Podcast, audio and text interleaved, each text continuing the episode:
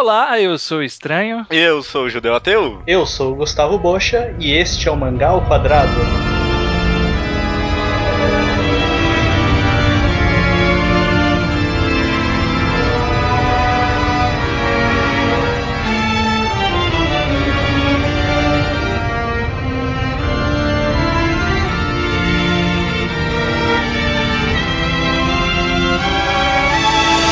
Judeu, Ateu e Bocha, estamos aqui para mais um Mangá ao Quadrado, podcast semanal sobre mangás. Estamos sim. Estamos revivendo, retrazendo uma série que estava pausada, porque ela era uma série pertencente ao Tocast, o antigo podcast do blog Mangatologia, o meu antigo blog, antes de virar o Ao Quadrado, Uhum. caso alguém não conhecia, né? Em que falamos sobre a carreira de um determinado autor. A gente tem programa sobre o Junjito, sobre o Inyo Asano e sobre o Tsutomu Nihei, já com a participação do, do judeu. Sim. Né? Foi bem legal. É, é o seu primeiro man- né, Bocha? Sim, então, eu, eu acabei fugindo de algum deles que eu fui convidado por algum motivo que eu não lembro o que. E aí acabei participando primeiramente deste, né? É o primeiro, primeiro da série que eu tô fazendo. Olha aí, hein? E, e prometemos mais pro futuro, embora ainda não sabemos o que. Tem, tem bastante gente, né, pra fazer, eu acho. Tem Anzai Tem, ainda tem. pra fazer. Tem uns aí. Tem, tem alguns, alguns poucos autores aí que a gente ainda não falou, né? Aham, aham. E de qualquer forma, todo mundo já sabe, porque está no título desse podcast, que vamos falar sobre Usamaru Furuya. Que incrível, né, cara? Que coisa, ele é um autor bem curioso, tem uma carreira com bastante, bastantes fa- várias facetas diversas. A, a palavra de ordem é: você não precisa conhecer nenhuma obra dele para ouvir esse podcast. A gente vai servir mais como falando um pouco sobre o estilo do autor, como que ele faz e fa- tratando bem por cima de cada uma das suas obras, sem dar spoiler. Sem nenhum problema, e aí no meio você vê o que, que você acha interessante para ir atrás de ler e tal, e discute um pouco sobre o estilo do autor. Até porque a maioria das obras dele é incapaz de você conseguir dar spoiler, porque, né? Sei É. lá. É, tem, tem algumas que, que é, é muito curta, então qualquer coisa é spoiler, e tem umas que é tão louco que whatever spoiler. É, spoiler de. Plastic Girl, não tem, né? Não tem. É, foda-se, né? Basicamente. Só pra constar, esse programa é uma safadeza nossa também, né? Porque Exato. na real era pra ser. é- Era pra gente fazer um mangá enquadrado, né? Ou seja, uma análise completa do, do Suicide Circle, né? O, foi o Leonardo Souza que recomendou pra gente fazer, né? Exatamente, ele tinha ganhado o, o concurso cultural e recomendado pra gente fazer um mangá enquadrado do Jujutsu Circle. Aí o Judô falou: por que, que a gente não fala da carreira inteira dele, né? Porque é bem mais fácil ler 40 mangás do que ler uma porra de um volume, né? É que não ia dar tanto conteúdo, eu queria. Pô, cara, pô, olha só, a ideia sendo jogada no lixo. Tá bom, não. Foi, foi, foi boa. Serviu pra quebrar inércia, né? E a gente finalmente voltar pra esse mundo de mangagrafias que esperamos que voltando pra ficar. Então vamos lá. Vamos Usamaru Furuya, nascido em 25 de janeiro de 1968 em Tóquio. O que É. sabemos sobre ele, né? Porque mangaka é difícil a gente saber da vida. O que, que a gente sabe da vida dele, Bocha? O que, que você sabe da vida do Furuya, da, da carreira e da história dele? que eu sei da vida do Furiá? Tá aí, é uma boa pergunta. Já, eu já começo sabendo que ele já tá meio velhinho hoje em dia, né? Quantos, quantos anos aí? Uns 50 e pouco já, né? 54. 40, 46. Vai fazer 50 em 2018, é verdade. Tá, Quer dizer, É isso é, mesmo. tá certo, é isso mesmo, tá certo, é isso mesmo. tá no auge então, tá no auge ainda. É, é, é, normalmente a idade de mangaka é por aí, né? Entre os 30 e alguma coisa e os 50, 60. É, essa galera costuma ir longe. Idade mangaka que, come... que faz coisa boa, né? Se pegar É. o lá da Jump é todo 18, não sei o quê. Eu falei, 18 é difícil. eu falei que eu não sei nada, mas eu, na verdade eu lembro que eu cheguei a ler há algum tempo sobre ele. No momento eu esqueci dos detalhes. Mas ele chegou a fazer alguma coisa numa escola de arte, não foi? Isso. Ele teve algum envolvimento numa escola de arte. Não lembro qual escola era, mas ele chegou a fazer. ter algum envolvimento, principalmente com figuras 3, 3, 3D. Isso, Judeu, você sabe como que é? É, não sei em, em grandes detalhes. O que eu sei de poucas entrevistas. Poucas não, até que ele deu bastante entrevista por aí, né? Mas ele até que é um mangaka que a gente acabou conhecendo um pouco da vida dele. Ele pareceu um pouco mais aberto. A gente sabe que ele fez escola de arte antes de ser mangaka, né? Parece que uma época ele mal pensou em ser mangaka, foi um tipo um sonho que ele abandonou, né? E, Hum. e aí ele, tipo, se aventurou completamente no mundo da arte. Tipo, ele disse que fez pintura a óleo, fez escultura, fez aulas de dança, né? Tipo, É, é Nossa. Butô, Butô, que é uma dança japonesa. Eu já fiz um pouquinho de Butô. Olha aí, revelações. Você é o quê? olha, não, revelações. não vai passar batido isso. Que- No que meu que é? grupo de teatro, o professor deu algumas poucas aulas de, de Butô, que ele tinha um pouco de experiência, então. É uma coisa meio maluca. É, é uma dança meio expressionista, meio vanguardista, que, tipo, nem é muito dança, é mais um movimento significativo, sabe? Toda essa coisa simbólica, expressionista, vanguardista, che- cheio de adjetivos. Sim. E o Zumaru Furuya, ele esteve envolvido com isso. Ele- na verdade, o- que ele fez, eh, já que vocês não se deram ao trabalho de pesquisar, e eu vou ter que assumir esse papel. Ele, É. quando criança, ele e criança e adolescente, ele gostava de mangá, ele começou a desenhar fazendo curso de correspondência do Tezuka, que Ah, é, existia. sim, sim. Ô, louco. É. E aí, conforme ele foi treinando mais, ele foi conhecendo mais o mundo da arte e entrando mais nessas coisas experimentais, expressionistas, e se afastando cada vez mais dos mangás, e por isso que ele foi parar na universidade que é a Tama, Tama Universidade de, Ar- Tama. de Artes de Tama, Tama. e, e é onde ele estudou. Ele se formou em pintura a óleo, e ele também estudou escultura, esses negócios 3D, essas coisas muito malucas, estudou Butô, né? Teve envolvido no grupo de Butô. Fazia esculturas é, 3D abstratas, né? É, que eu imagino que deve ser qualquer coisa, né? É, não, ele, ele, ele diz em entrevista que tipo, tem todo um negócio de conversar com o objeto e deixar a Tem. sua personalidade de lado. O negócio Uau. é deep, é deep. É, cara, é. E aí ele começou. O que aconteceu? Pelo que eu li em uma entrevista, o que aconteceu é que ele fazia essas esculturas, né? Ele estava envolvido em fazer e tal. Só que, tipo, ele conseguia fazer duas por ano, porque dá muito trabalho. Então ele tinha que fazer alguma coisa no meio tempo pra ganhar uma grana. E Hum. aí ele começou a desenhar aqueles, aqueles livros de, de ciências que tem, tipo, inseto e tal, que aí tem um desenho Ah, de inseto. sim, ele sim. começou a fazer isso, e foi aí que ele voltou pro desenho e reacendeu essa paixão de desenhar dele, que ele resolveu tentar ser mangaka de novo. Peraí, ele fez livro de inseto, então é isso, é outra, será outra influência do Tezuka? Porque. Tezuka fez isso também? Não, não sei se o Tezuka chegou a desenhar, mas o Tezuka ele adorava inseto, ele adorava. Ah, é. Tanto que era. Tanto que o apelido dele é Osamushi, né? Que é alguma coisa a ver com inseto. Ah, não sabia não. Que curioso. De qualquer forma, ele. E aí que ele voltou pro mundo dos mangás, só que. Como ele, ele sempre falou nas entrevistas das primeiras obras dele, né, não sei se vocês chegaram a ler, Sim. ele nunca estava muito confiante que ele era capaz de fazer mangá, né? Porque ele estava muito afastado desse mundo. Ele não Ah, sabia sim. fazer quadros, ele não sabia disposição, como fazer uma história longa. É. E por isso, isso justifica se as suas primeiras histórias serem. Tão é, diferentes, né? é, serem primeiro. A primeira obra dele, que foi Palepoli, que Sim. era tipo four coma, né? Que era quatro quadrinhos. Então ele não precisava pensar muito em disposição de quadro, em narrativa, porque a história toda se Mas não era nem o forcoma, não era nem o forcoma atual Uhum. que a gente tem no padrão de comédia, era um forcoma distribuído numa página inteira, quatro quadrinhos ainda É. por cima. Não, não é nem tipo. Não tá nem preso tipo, numa estrutura de quatro tiras cômicas que tem, sabe? É tipo uma É, coisa é, completamente diferente. Não é aquela leitura da Magali, assim, do, do gibi da Mônica que você pega no final, que são quatro É. quadrinhos mesmo. Que, Aham. é, que é- que são três, né? No É, Brasil. tá, mas ele sim, é né? inspirado no japonês mesmo, né? Você sabia Aham. disso? Sim, sim, eu sei. O, o Maurício de Souza era casado com japonesa, se eu não me engano, e tal. Tem um monte de Sim. filha japa. Tem uma filha Uhum. gatíssima, inclusive. Ô, louco, olha aí. É, então acho que, que a gente já pode inclusive entrar nisso, né? A primeira obra dele, que veio dessa ânsia dele de voltar a fazer quadrinhos e ainda assim meio inseguro. Em 94 ele publicou na revista Garo Hum. o Palepoli, né? Ele ia publicando esse Palepoli. O que, Uhum. que é a revista Garo, você sabe, Judeu?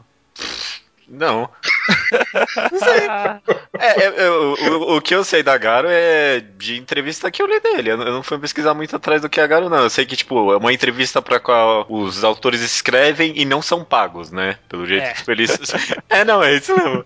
É, Ele, é, pelo jeito, eles só ganham dinheiro de Tankobon, se é que vai ter, né? Tankobon, mas tirando isso, tipo, eles não são pagos. Eles vão pra lá e só. Mas, tipo, em troca, eles têm muita liberdade, tipo, artística, sabe? Era é, negócio super vanguardista do caramba. É, especializado em obras alternativas, principalmente. Uhum. Exatamente. Agaro foi mais ou menos o berço do Gekiga, né? Os principais autores do movimento do Gekiga, é? Inclusive uhum. lá o Tatsumi, que é o cara do Adrifting Life, ele publicou lá, né? Ele, ele publicou obras lá. Só que aí com o tempo, né, ela foi se metamorfoseando e evoluindo com o tempo até chegar numa fase vanguardista de fazer essas coisas mais experimentais, autores mais alternativos, que é onde Furuya encontrou uma casa, né? Uhum. E Palebole é, era a casa perfeita para isso, porque é uma história doida demais, né? Na verdade não é uma história, né? São várias. Como que é Palepole, Bosch? Explica aí. Palepole são diversas histórias histórias que não fazem muito sentido, só que ele vai interligando lá na frente uma sequência da outra e vai acrescentando uma continuação de uma história que ele começou lá no primeiro volume. E aí é um monte de loucura atrás de loucura. Não tem exatamente como explicar. É. É. Mas é basicamente isso. Ele vai brincando com as histórias e trazendo histórias novas, mas aí depois lá na frente ele volta histórias antigas com a mesma piada que ele já fez antes, só que com um novo sentido. Tipo os caras que vendem o, uh, o jornal, que aí tem um cara que morre lá vendendo jornal, aí depois vai o chefe dele, aí morre também, aí vai o chefe do chefe dele. É, é, é, é tipo, essencialmente são só, tipo, várias piadinhas de uma página e quatro quadros, né? Exatamente. É, que é o, for, o conceito do Forcoma. É, só que, tipo, Sim. Eu, eu, eu, acho. Eu não sei, na, na, numa época que eu escrevi sobre Palepore faz, nossa, faz tipo muito tempo no blog, o pessoal achou que era tipo meio. É, não sei, acho que é meio sem graça, parece tipo tirinha de jornal. Nossa, mas eu concordo com o Bosch, eu acho tipo um negócio muito tipo bem planejado tipo, ao todo, sabe? Ele, ele é muito autorreferencial, ele é muito meta durante o negócio inteiro. É um negócio, tipo, eu acho bem revolucionário mesmo, sabe? Sim, é. é uma coisa que ele sempre volta a buscar depois, mesmo quando parece que ele para com isso, você sente que ele volta nessas ideias que ele tem no Palepore. Uhum. Ele traz muito dessa carga dele de expressionista e tal, então o Palepole ele é muito maluco, às vezes a história não faz o menor sentido, às vezes é uma brincadeira metalinguística, né, tipo de, de desenhar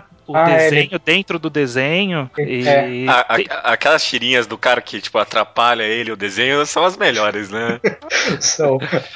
É, é muito são. legal. Aí, aí, o cara começa a rabiscar, tipo, o número das páginas. É, é, é. nossa, é muito legal. É muito e é engraçado é que você percebe que as páginas têm número antes dele mostrar a historinha que o cara tá rabiscando o número nas páginas. Uhum. É, nossa. nossa, eu acho verdadeiramente brilhante esse mangá. Acho muito bom. Ele, ele tem uma experimentação eu acho que assim, ele é mais interessante do que bom, né? É, ele, ele tem mais, ele tem mais, mais aquela coisa falo, puta, eu acho que é interessante que dá para fazer do que bom. Ele tem momentos que eu acho que é muito engraçado, tipo do caminhão de lixo, né? Toda, todo, cada dia da semana o caminhão de lixo vem, vem de um tipo diferente. Isso é, é hilário. Toda vez que eu lia esse, eu rachava. Eu não, não ria de verdade, mas eu achava engraçadinho. Não, esse teve um que da, das pinturas abstratas que eu me rachei assim, porque não faz o mínimo sentido aquilo. De qualquer forma, o Palepole ele foi, ele foi compilado, ele era várias tirinhas, né, dessas várias histórias de uma página, que foi compilado em um volume, um volume só, então. Uhum. E ele até chegou a sair algumas histórias, saiu nos Estados Unidos, na Viz, num, num encadernado doido lá de que eles montaram com comics alternativas, e lá no meio tinha Palepole. E aí foi, foi a primeira obra dele, né? Que, que ele estava reaprendendo a fazer quadrinhos, que ele estava muito afastado. O que nos leva para a segunda obra dele, que foi Shortcut, de 1996, uhum. em que ele já começava a alongar um pouco mais as histórias dele, né? É, em, em, entrevista, eu não sei se foi na própria Shortcuts ou em alguma outra que eu li, acho que foi na Shortcuts. Ele fala que aquilo que você comentou dele fazer palepole porque não sabia como escrever um mangá. Tipo, ele não sabia o que, é, o que era estruturação de quadros, ele não sabia como escrever uma história comprida e tudo mais, né? Uhum. E em Shortcuts você já vê ele começando a fazer isso mais, né? Ou, ou, já fazendo de fato, né? Exatamente. Ele já começa a fazer histórias que, que passam de uma página, a maioria, né? Uhum. Passam de quatro quadros, com certeza, mas às vezes ele faz duas páginas, que são várias histórias curtas que o tema central do, do mangá todo, né? Que foi compilado em dois volumes. O tema central era Kogals, né? Que são as as, as, as, roupas de colegial, né? Meninas vestidas de colegial. E Sim. esse colegial. mangá é foda. é muito esse, bom. É muito bom, cara. Esse, esse eu curti de verdade, porque ele tem umas tiradas cômicas que é muito bom, sabe? Ele faz uma preparação Sim. da piada e ele vai até o final naquela piada e tem uma punchline boa, sabe? Ele abandona todo o nonsense per se, né? Tipo, nonsense pelo nonsense, expressionismo pelo expressionismo. Sim. E ele usa isso como uma veia cômica, é muito bom. É, eu também acho muito bom isso, cara. É, eu, eu acho interessante como também, tipo, ele consegue construir tanto em cima dessa temática de Kogal, assim, sabe? Tipo, você vai lendo. É, sobre, tipo, garotas colegiais, né? É, Kogal, eu não sei porque eu tô usando esse termo também. O Kogal? É. é a versão que, que eu li tava Kogal. É, tava aqui Sim, também, né? eu li também. É a mesma é, coisa, é a mesma coisa que... Tradução. É a mesma coisa que garotas colegiais, né? Sim. É porque fica mais, mais legal menos, né? resumido né? em Kogal. Durante os primeiros capítulos eu achei que, tipo, era um conceito que ia se esvaziar. Mas o humor dele é, é, muito crescente em cima do assunto. Eu acho muito legal. E, tipo, verdadeiramente crítico Sim. em algumas partes, sabe? Não é, algumas histórias são engraçadas e, ó, é errado também, sabe? Ele é, gosta e... bastante de brincar com, com humor negro, né? Ele, tra... ele sempre pega uma história e acaba trazendo um novo significado. Que nem aquela história do, do Stalker, que, que ele fala que tem um Stalker assim, aí sempre mostra o cara e a garota, o cara e a garota. E uhum. um, um balão jogado. Aí você descobre que no final é a garota que era a Stalker do cara, apesar do cara ser esquisitão. Então ele brinca assim com a ideia. É, Mas a minha a história favorita é do Richard Creepy. Qual ah, é, é, tem essa, assim. Do... Que é o cara lá, como se fosse um treco de venda, assim, né? Por TV. Aí fala do Richard Creepy para você emagrecer. Você coloca o cara que ele tem uma cara de creepy na sua frente e ele fica te olhando. Ele é muito feio, esquisito. que merda. não, e, e, é engraçado porque ele, ele vai evoluindo esse conceito de Kogal até não poder mais, né? Então, tipo, ele faz robô Kogal, ele faz sociedade. a sociedade é, su, é suportada por Kogals. Tem a Kogal que vai no outro planeta estudar. É, ah, isso é legal. É que a, a, ela se transfere para uma escola em outro planeta, né? Então, é, é, é, muito bom. Que ela fala, não posso fazer atividade depois da escola porque eu moro meio longe. é legal que você vê nessa história, tipo, ela vai e os pais são novos, quando ela volta eles já são velhinhos, assim. Você repara. E, e sabe que, na verdade, assim, quando ele fez o Shortcuts, Shortcuts, inclusive, no, como nota, ele foi publicado na Young Sunday, da Shogakukan, já que é uma editora famosa, né? Uh, Young Sunday é onde saía Pum Pum antes da revista ser cancelada. A revista foi cancelada, Pum Pum foi para outra revista, mas é a mesma revista. E quando, quando ele se reuniu para conversar com o editor para decidir o que ele ia lançar, a ideia original era fazer um mangá do Da Vinci. Leonardo da Vinci. Nossa. Ah, sério? Nossa. Aí ele não estava muito confiante, ele resolveu ir, ir para as colegiais japonesas. Ah, foi bem melhor, ainda bem, né? Justo. É. E outra característica que tem, ele que ele herdou também de Palepoli, é essa coisa da referência que sempre volta, né? Uh -huh, que lá pra né? frente ele sempre traz uma piada lá do começo, é muito bacana. E, e também ele já tá começando a entrar no mundo dos mangás, você vê, porque ele tá trazendo referências de outros autores. Não sei se vocês pegaram algumas. Uhum. Não, não, só como outros autores, eu, eu, vi um pouco de Maruo uma hora e. É o cara do. É o Kazumezo. É, isso, ele mesmo. Ele mesmo. É, eu vi um pouquinho dele. Mas, tipo, de estilos também, sabe? Ele faz referência a shoujo uma hora, é. vários estilos. Tem um. Tem, tem uma paródia, não sei se vocês sacaram, uma paródia da Princesa Mononoke. Não. Que, que ele é fala que é, é uma menina que tá sentada na floresta falando com os animais, os animais tá com, tudo Sim. com cara de ah, tédio. Tá. Sim. E aí fala que ela é a princesa monotone, que é tipo ah. a princesa monótona. É, Verdade. Eu, falei assim, puta que merda. Tem uma da Náusica também, uma referência à Náusica, que é uma menina que entra no metrô e aí o metrô vem, tipo, vários caras pra, pra agarrar ela. E aí os caras erguem ela como se fosse o homo do na, da Náusica, sabe? Ah. Que ela fala assim, eu estou me sentindo uma deusa. E aí, tipo, acaba o quadrinho, sabe? Umas ah, referências sim. interessantes. Mas Shortcuts, eu, eu realmente, honestamente, gostei bastante, sabe? Foi, achei é, muito, muito, legal. É muito é. divertido. E aqui também ele traz um estilo diferente, né? Ele, ao invés do Palipoli que ele joga as quatro quadros, agora são um monte de quadros numa mesma página. Exatamente. É. Ah, então ele já tá mudando novamente aqui.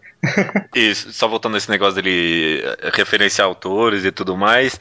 Eu acho que para algumas obras mais para frente vai ter bem mais disso, mas já aqui, tipo, ele troca de estilo muito rápido, sabe, durante as histórias. Uhum. Aqui, Sim. tipo, é feito de forma cômica, né? Porque de fato é. Mas é, é, é, essa é uma das características que eu acho mais impressionante dele, sabe? É, é eu acho que é, é, tipo algum resquício, sabe? Da época que ele estudou história da arte ou alguma coisa assim, porque você vê claramente que ele foi atrás de estudar mangás e, tipo, tentar recuperar aquela época que ele ficou meio perdido, né? Perdido não, Sim. né?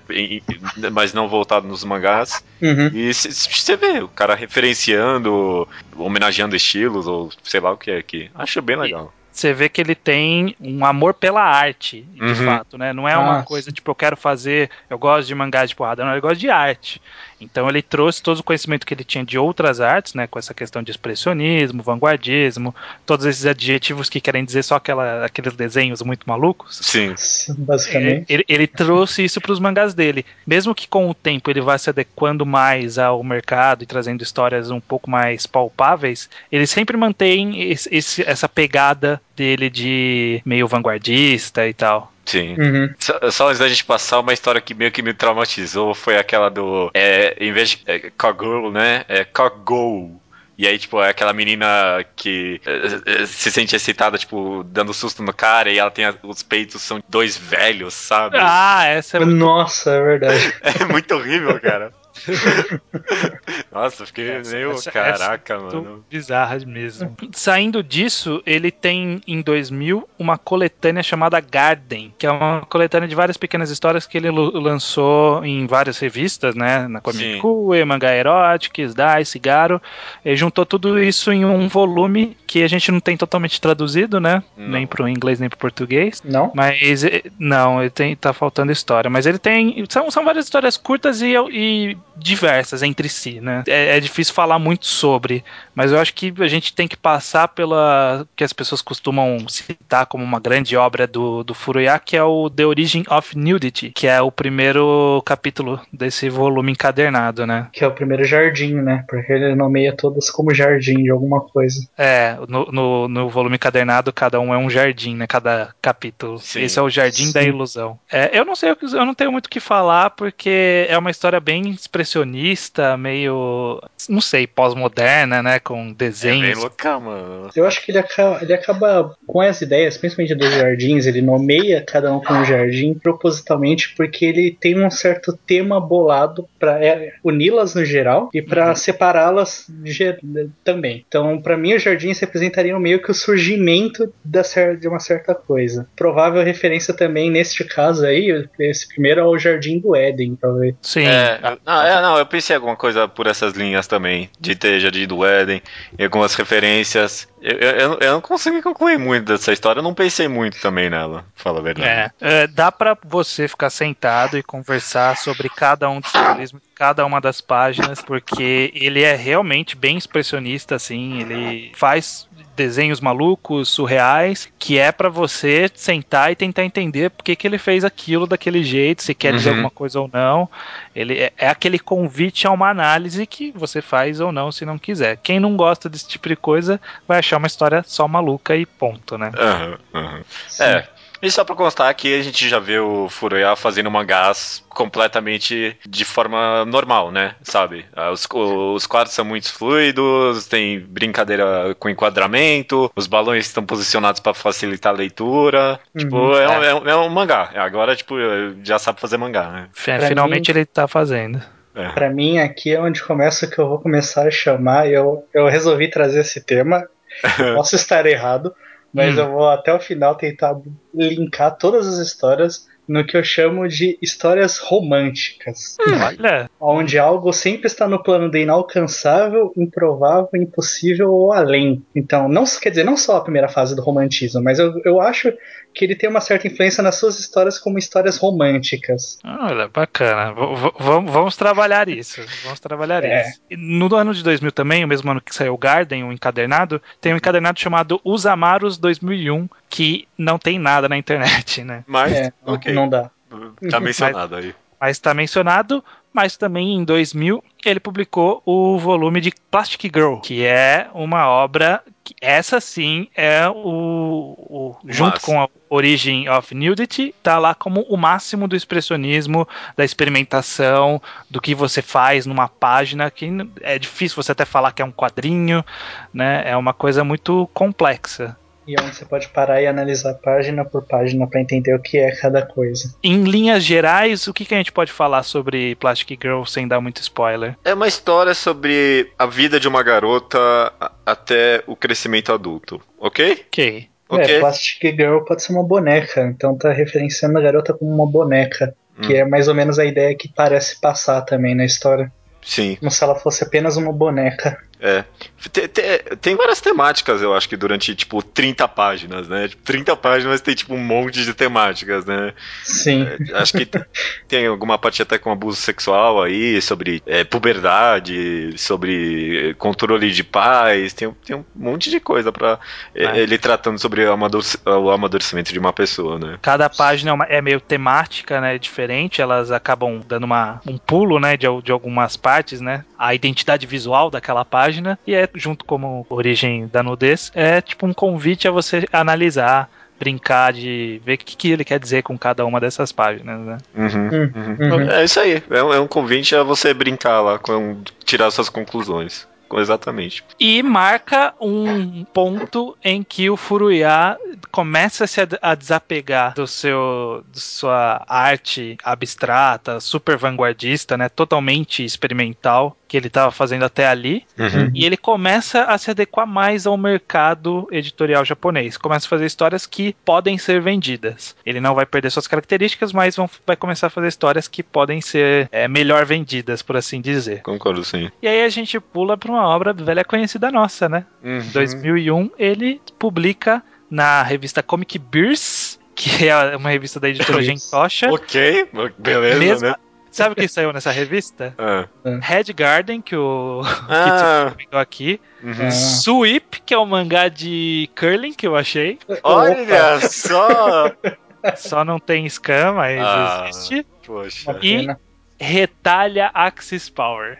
Ah, é o do Retalha. Ah, Caraca, olha só, mano, cada coisa que surgiu nessa revista aí. É. E também, né, essa revista saiu em 2001 The Music of Mary, a música de Mary, né? o- Ma- Mary no Kanadeiro Ongaku, Candeiro. A música que a Mary faz. a música que a Mary faz.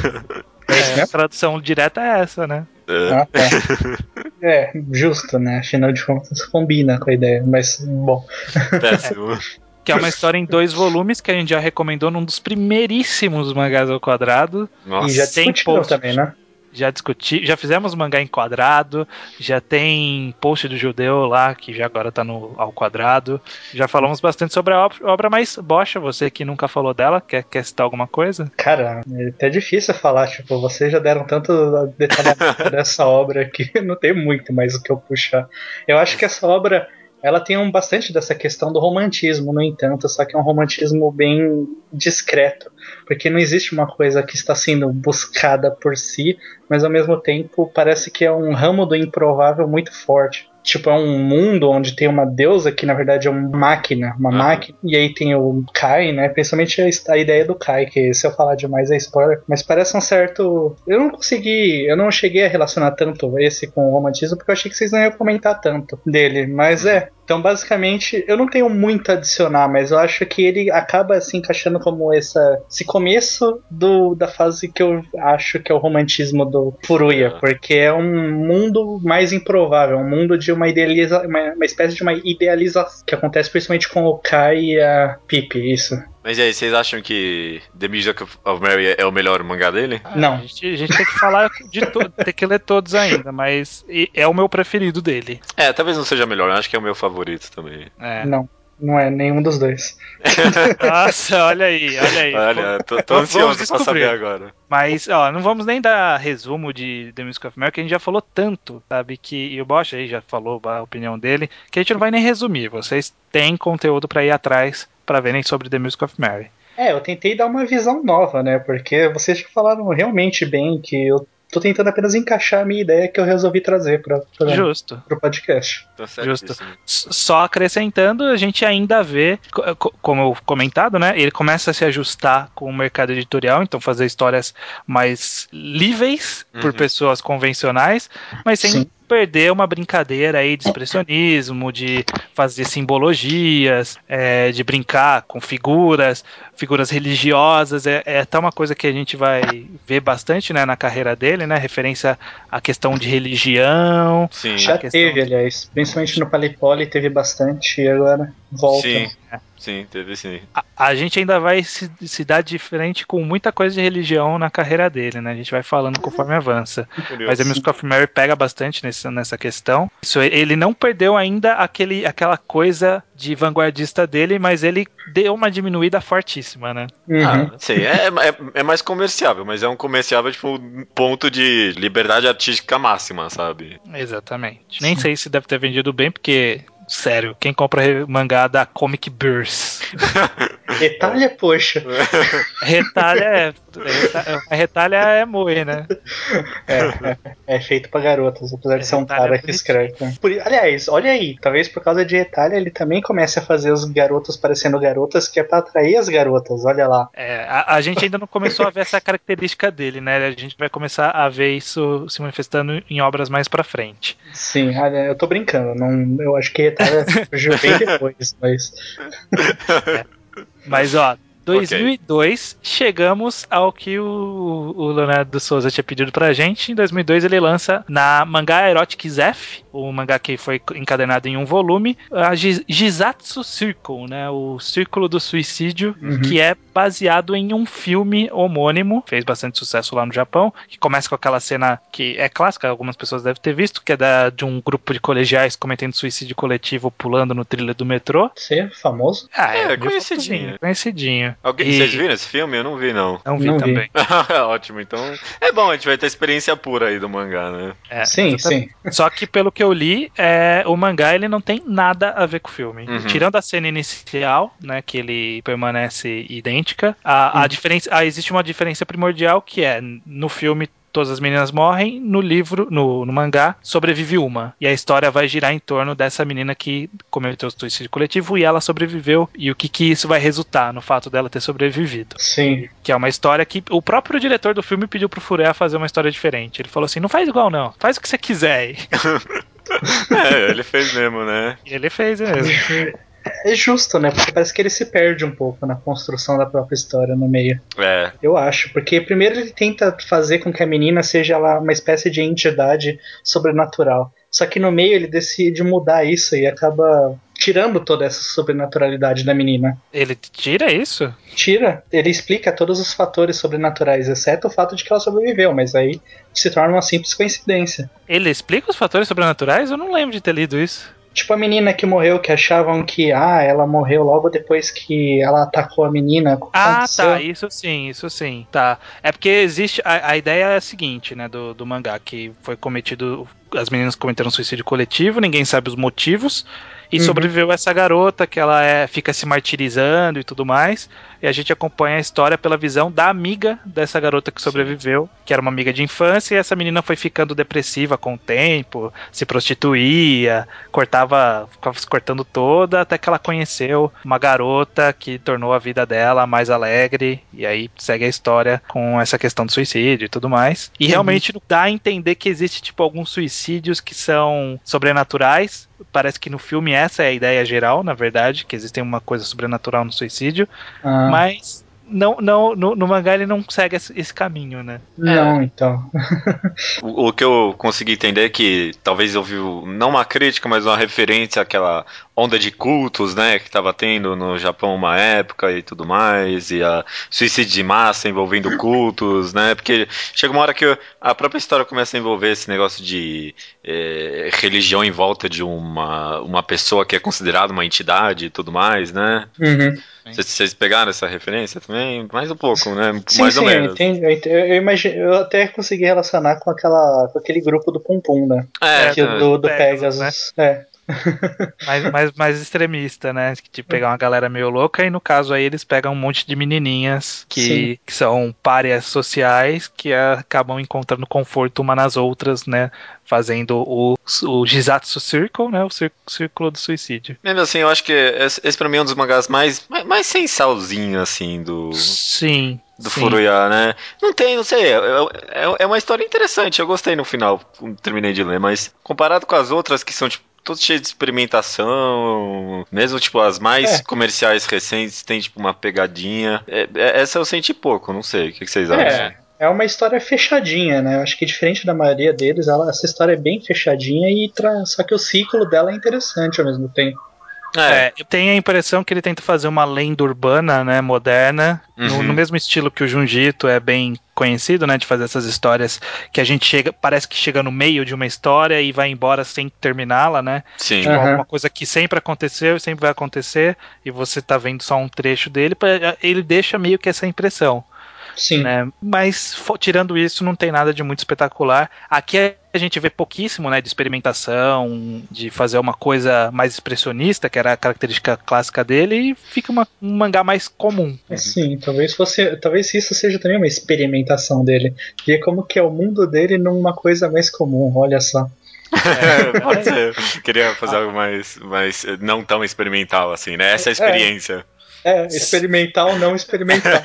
É. Se tem uma coisa que é não experimental, é sua próxima obra, que infelizmente não temos scans, mas pela sua descrição, o mangá chamado Pi, de nove volumes, publicado na Big Comic Spirits, que é a revista onde Pum Pum saiu depois que a outra foi cancelada, e é a mesma revista que saiu a 20th Century Boys e tudo mais, que é um mangá sobre um garoto obcecado por peito e que ele encontra uma fórmula secreta entre o número pi e o formato do peito perfeito. Ok. Nossa. Okay. É, é, esse o mangá dele. ok, ainda bem que isca disso, né, cara?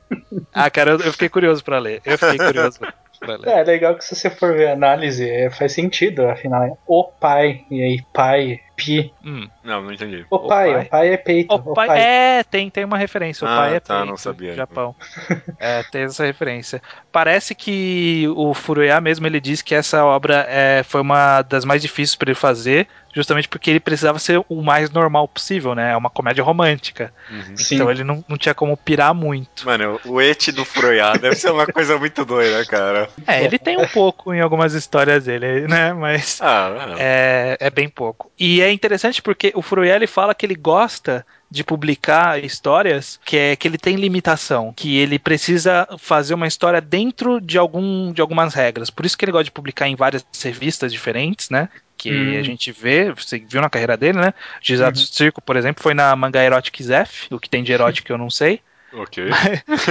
Mas que é a mesma revista que saiu, por exemplo, a Go by the Sea, Bled Hairley no Baixo, então, tipo, de erótico não tem nada nessa revista, né? Tipo, mostra peitinho, mas é, é outro, outro tema. E lá ele tinha um tipo de liberdade, enquanto na Big Comic Spirits ele tem uma liberdade diferente. Então ele, ele falou que ele sempre gostou de trabalhar, que era um desafio artístico para ele, né? Uhum. Uhum, uhum. E ele gostou tanto desse desafio que fez porra de nove volumes. o mangá mais longo dele é o mangá sobre peitos. Caraca, mano. Até agora, né? Até agora. Até agora. Eu não, eu não sei nem comentar sobre é, isso. A gente nem teve o que comentar. É uma coisa bizarra. Só, só, só, já que você falou que esse é um mangá de é, comédia romântica, uma coisa que eu ia comentar sobre Jato Circular, sobre Suicide Circle, é que, mesmo né, naquela, nessa história bem, tipo, dark, assim, ele ainda não conseguiu desgrudar completamente do humor, sabe? Eu acho que ele tem, tipo, meio que um apreço pela comédia que ele fazia no começo e tudo mais.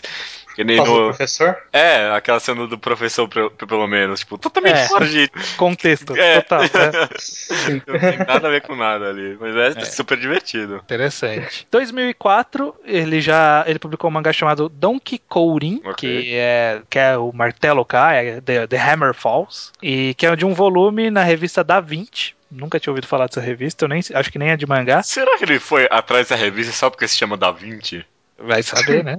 é porque ele gosta bastante do Leonardo da Vinci, né? É, ele já pelo... falou em entrevista e tudo mais. Não Sim. duvidaria. É uma revista de José, pelo que eu vi, né? É, parece, pode, parece. Pode ser que seja. É cheio de José. É, de qualquer forma, é, é. tem tradução esse mangá. né? Então a gente vai avançar dele. De qualquer forma, em 2006 ele lançou o encadernado chamado Happiness, que é um mangá de um volume, que também é uma coletânea de histórias publicadas em várias revistas diferentes. Oh, bateu uma dor do coração aqui quando eu vi que uma das revistas que ele publicou foi a Ike, falecida Foi. Ike. Nossa. Recém-falecida Ike, revista É. estará aqui, que estará nos nossos corações. Aham. Um minuto de silêncio pela Ike. Não, não vai deixar um minuto de silêncio no meu podcast. Fazendo. Que que-. Bosch, o que, que você tem a me dizer sobre Happiness? Qual que é o tema central? Qual que é a parada de Happiness? Happiness também é mais ou menos como o Garden, né? Como você disse, é uma coletânea, então são diversas histórias. E só que elas são histórias românticas. É, é. São situações e pessoas acima das aparências. Mais brincadeira com o que não é possível e improvável. E essas histórias de happiness, em especial, eu coloquei aqui, né, nas minhas anotações, que elas são quase como fábulas.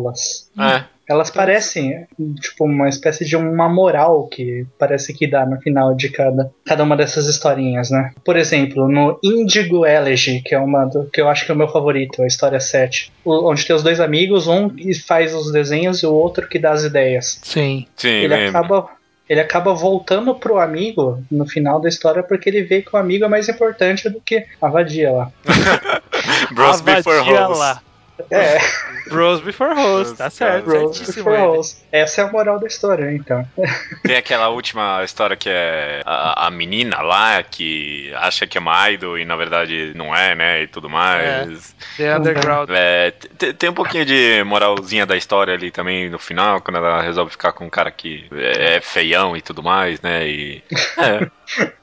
Mesmo que. É, porque ela não tem mais o que viver, então, né? Acaba. É, quando, quando- você falou isso, acho que parando pra pensar, a maioria das histórias talvez tenha alguma história de moral da história no final. Tem aquela menina burra que é, aluga o apartamento e tudo mais. Tem, tem uma que, que não tem, que é, a, que é a minha história favorita de todas nesse, nessa coletânea, que é das garotas no metrô lá, que ficam Ah. trocando brincadeirinhas e depois você tem aquele plot twist no final. Acho é, legal. é, realmente, esse talvez seja o mais É. distoante. Só que é legal, né? Porque se você for analisar, a coletânea se chama Happiness por algum motivo. Ele sempre remete à à felicidade de alguma forma, né? A busca pra- pela felicidade de vários aspectos diferentes, né? Hum. Sim, sim. E é interessante porque ele, ele brinca com essa duali- dualidade, inclusive na capa, né? Que Happiness é uma menina chorando a capa. Sim. Uhum. Ah, com certeza. Então, então ele, ele já faz essa brincadeira desde o começo, né? Happiness escrito em lágrimas, aliás. Então existe aí um todo um simbolismo, tudo mais.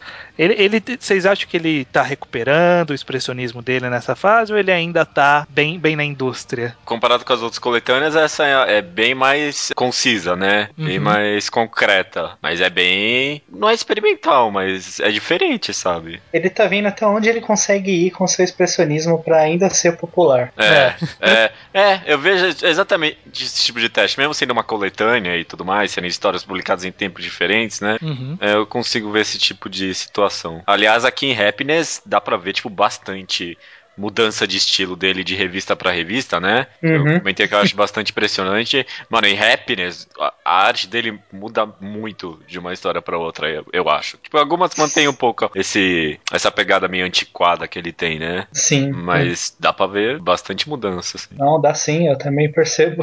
Você, ter, você acaba de terminar uma história, você passa pra outra e você vê, nossa, É, diferença de traço. uhum. é, dá até um impacto mesmo. Ele faz, lança agora novamente uma história de um volume. Ele gosta bastante de histórias bem curtas.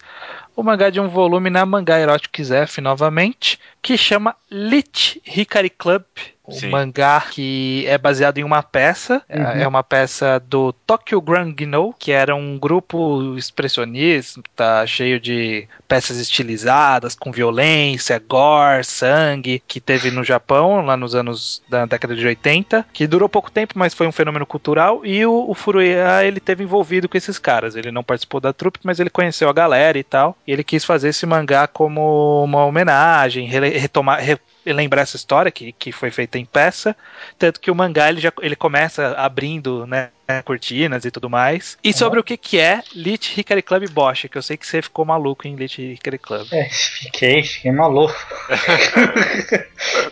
É uma história de um grupo, um clube, basicamente um clube escolar, só que um clube criado fora da escola, de alguns alunos que tem uma obsessão criar um robô para ter a juventude eterna, não era? É, tinha várias coisas, né? Dominar o mundo, juventude eterna e pegar uma menina.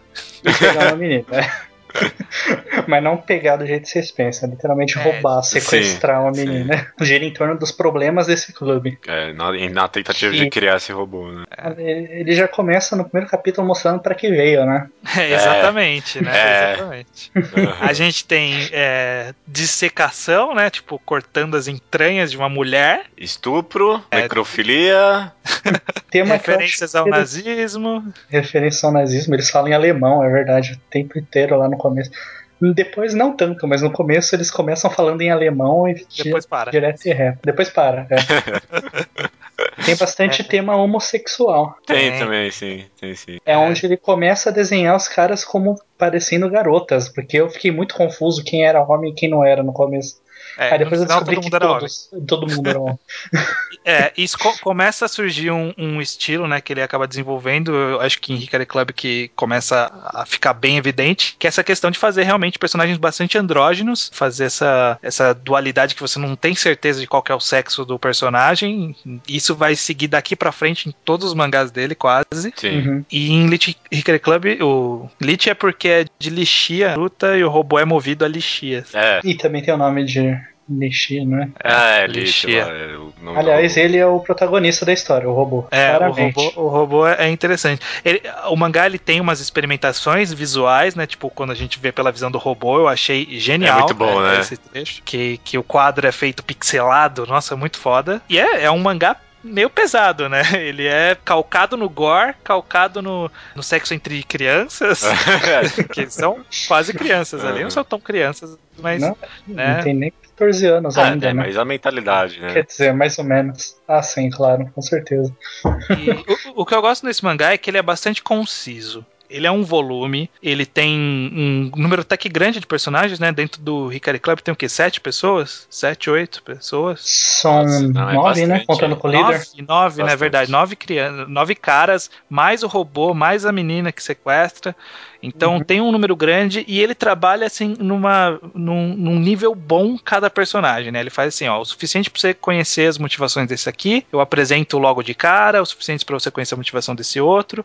Ele, ele apresenta de uma forma muito concisa, muito fechadinha, muito bonitinha. É. Quando Sim. chega no final, E a- cheio de tragédia e tudo mais, você entende o que cada um tá fazendo mesmo, né? E você sabe com quem se importar, ou ficar puto, ou achar justo o que aconteceu com Uhum. o cara. Exatamente. E aí ele em 2011 resolveu cagar isso. e é- ele lançou o mangá Bokura no Hikari Club, de dois volumes, que é um prequel do, do Lich Hikari Club. Por que ele fez Que isso? isso, né, cara? Que porra é esse É. mangá, cara? Pra começar, que são dois volumes, o que é mais do que a história original. É mais que a história original em tamanho, mas menos em conteúdo. Ele não introduz nada. É dois volumes de porra nenhuma. É que eu acho. Eu, eu não sei. Será que Lich, Lich Hikari Club pra mim acho que é o mangá mais conhecido dele, não é? Eu não, não sei dizer. É bem. É. É, é porque o Lich Club, Lich Hikari Club em si, o conceito, ele é popular no Japão, né? Por causa da- desse grupo de teatro. É popular, né? Famosinho na, na galera Aham, underground. E o mangá acabou caindo nessas graças também. Talvez alguém convenceu ele a fazer uma, uma sequência que não é uma sequência, né? Desnecessário. Desnecessário, concordo plenamente. Total. Cara, é o que eu falei pro Bosch antes da gravação. É como se alguém, como se ele chegasse pra gente e falasse assim: "Olha, se você não pegou os subtextos de Elite Hickory Club, eu vou fazer mais dois volumes, deixando assim bem claro, tá? pra não, você não ter dúvida nenhuma das coisas que acontecem. Cara, que, explica- que horrível. Ele explica o que já é claro e traz os personagens e sei lá, cara. Ele explica o que é claro e deixa raso o que não precisava. Sabe? Sim. Tipo, as coisas que ficavam no subtexto, a gente colocava a nossa profundidade ali. E aí, na hora Hum. que ele faz essa história, ele deixa os personagens rasos, porque eles são aquilo mesmo. sabe? Pois é. É, Ele conseguiu a façanha de estragar o Elite Hikari Club com esse mangá. sim. o surgimento de algumas pessoas no clube, você pensa, nossa, ele- então ele poderia simplesmente nunca ter aparecido, que a história não mudaria. É, Exatamente. é, exatamente. Só uma coisa sobre o, o estilo dele, ele mesmo, é, estilo que ele pegou aí em Lixa Card Club, mesmo sobre o an- androgenismo dos personagens e tudo mais, é algo que ele mesmo admitiu que é bastante coisa que ele pegou do é, Suehiro Maru, conhece esse, ca- esse cara? Né? Não sei. Ele não. é- Desculpa. É, o nome do autor é Suehiro Maru, é um autor de Ero Guru, sabe, esse estilo Ah, meio doidão e sei. tudo mais. Obrigado. Ele, e- esse autor, ele desenhou Nagaro uma, uma época e, tipo, acho que o Furuya deve ter, tipo, pego muita coisa dele. E Elite Hikari Club é- tem muito... ele mesmo já admitiu em entrevista que, tipo, é, é, tipo, meio que até uma homenagem ao Suehiro Maru, que é, tipo, um dos maiores nomes em Ero Guru e tudo mais. Eu acho que até tem algum mangá desse cara no Brasil. Essa imagem clássica de Eroguro dele Uhum. É, não, não me é estranho, É, não. não, ele- é, o Suehiro Maru teve um. Esse não é é mangá, é- é? foi uma coleção, eu acho que de pequenas histórias do Suehiro Maru, saiu aqui pela Conrad, porque só poderia ser mesmo. Claro. Era naquela época É. que a Conrad tava cagando Nossa, pra tudo, não, né? como é que veio parar isso aqui? Eu não tenho a mínima ideia. É horrível. Nossa, é um Eroguru muito pesado, necrofilia com bebê, sabe? Coisa não, terrível, terrível. Eu tô vendo aqui, ó. No, no Wikipedia fala: é o Vampiro que ri, pela Conrad, Eroguro, Erótico Grotesco de Sorriro Maru e Paraíso, Sorriso do Vampiro. São as obras Nossa, dele. eram três, eu só sabia de uma, caraca. Saíram Conrad, três. A Conrad tava maluca, cara. acho que eles traziam o que queriam, sabe? Acho que os caras abriam o. O cara falava assim: Ô, ô, Mau- Maurício, fala aí um número. o cara falava um número. Aí ele ia lá no Manga Updates e digitava o número no ID. Aí o que caía Era o que trazia. Era o que eles iam trazer. Porque era qualquer coisa. Sem planejamento, sem nada. né? Chegava o japonês lá, cinco histórias, 10 reais, cinco histórias, 10 reais. Reais. Mas ó, voltando pro Furuya, em 2006 ele lançou o Shonen Shouju Ryoryuki, Olha. que é um mangá que eu já recomendei no Mangá ao Quadrado, que a tradução pode ser em inglês é The Chronicles of Clueless Age, mas a tradução em português fica como As Crônicas de uma Idade Sem Noção, Eu gostei, gostei. que é um nome bom. bom, É um nome bom. É um mangá de um volume em que, em teoria, são várias histórias separadas, que são meio que autoconclusivas, mas no final todas são reunidas, né? Todos os personagens das outras histórias se reúnem em uma história só. Meio forçadamente, né? Mas, Bem forçadamente. Tudo bem.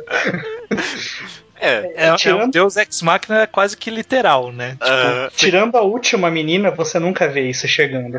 não mesmo. é. Não mesmo. Porque E, e- começa a chegar os caras lá no final e você fala, peraí, esses caras não são. Começa a juntar realmente, né? Pra você lembrar que eles realmente são os caras das outras histórias. é, Eu acho que, tipo, aqui você já vê ele forçando muito pra deixar a história dele burra, sabe? Porque Crônicas de uma Idade Sem Noção, tipo, é um mangá que você vê o tempo todo essa, esse conjunto temático, né? Sobre, tipo, problemas na escola, juventude. jovens meio. Que, que tem alucinação. Não, não é alucinação, Não, né? tipo, Mas, tipo, vi- vive em outro mundo, né? Tipo, a cabeça Uhum. vive em outro mundo. É, tipo, pra, pra mim, tipo, a temática geral tipo, é problemas da adolescência, sabe? Tipo, e aí, como são problemas de fato pras pessoas, tipo, fala de obesidade, escapismo, um monte de coisa. Mas todos vivem em outro mundo. É, é, não, Sim. tá, menina, Aliás, é, tudo bem. Interessante. Sim, sim. Você vê essa temática durante todo o mangá, é algo que dá pra entender. Mas aí ele, tipo, não, acho que é melhor explicar pro pessoal aí no final, pra quem não entendeu. Aí, ó, aí a pessoa, tá vendo? Ah, É tá vendo essa todo- sala de aula Não, aqui? Aí, ó, aí, É. ó, é, pegou, é, adolescente, é? Ah, ok, beleza. Eu só não acho que isso foi tão ruim nesse sentido, porque no final, pelo menos, ele tá cumprindo o objetivo do último garoto com todos os outros. É, é. Então ele tá usando. Mas ele tá fazendo essa obra sozinha também, né? Tem o Otsuichi ajudando ele. Então. não dá pra culpá-lo tudo por isso.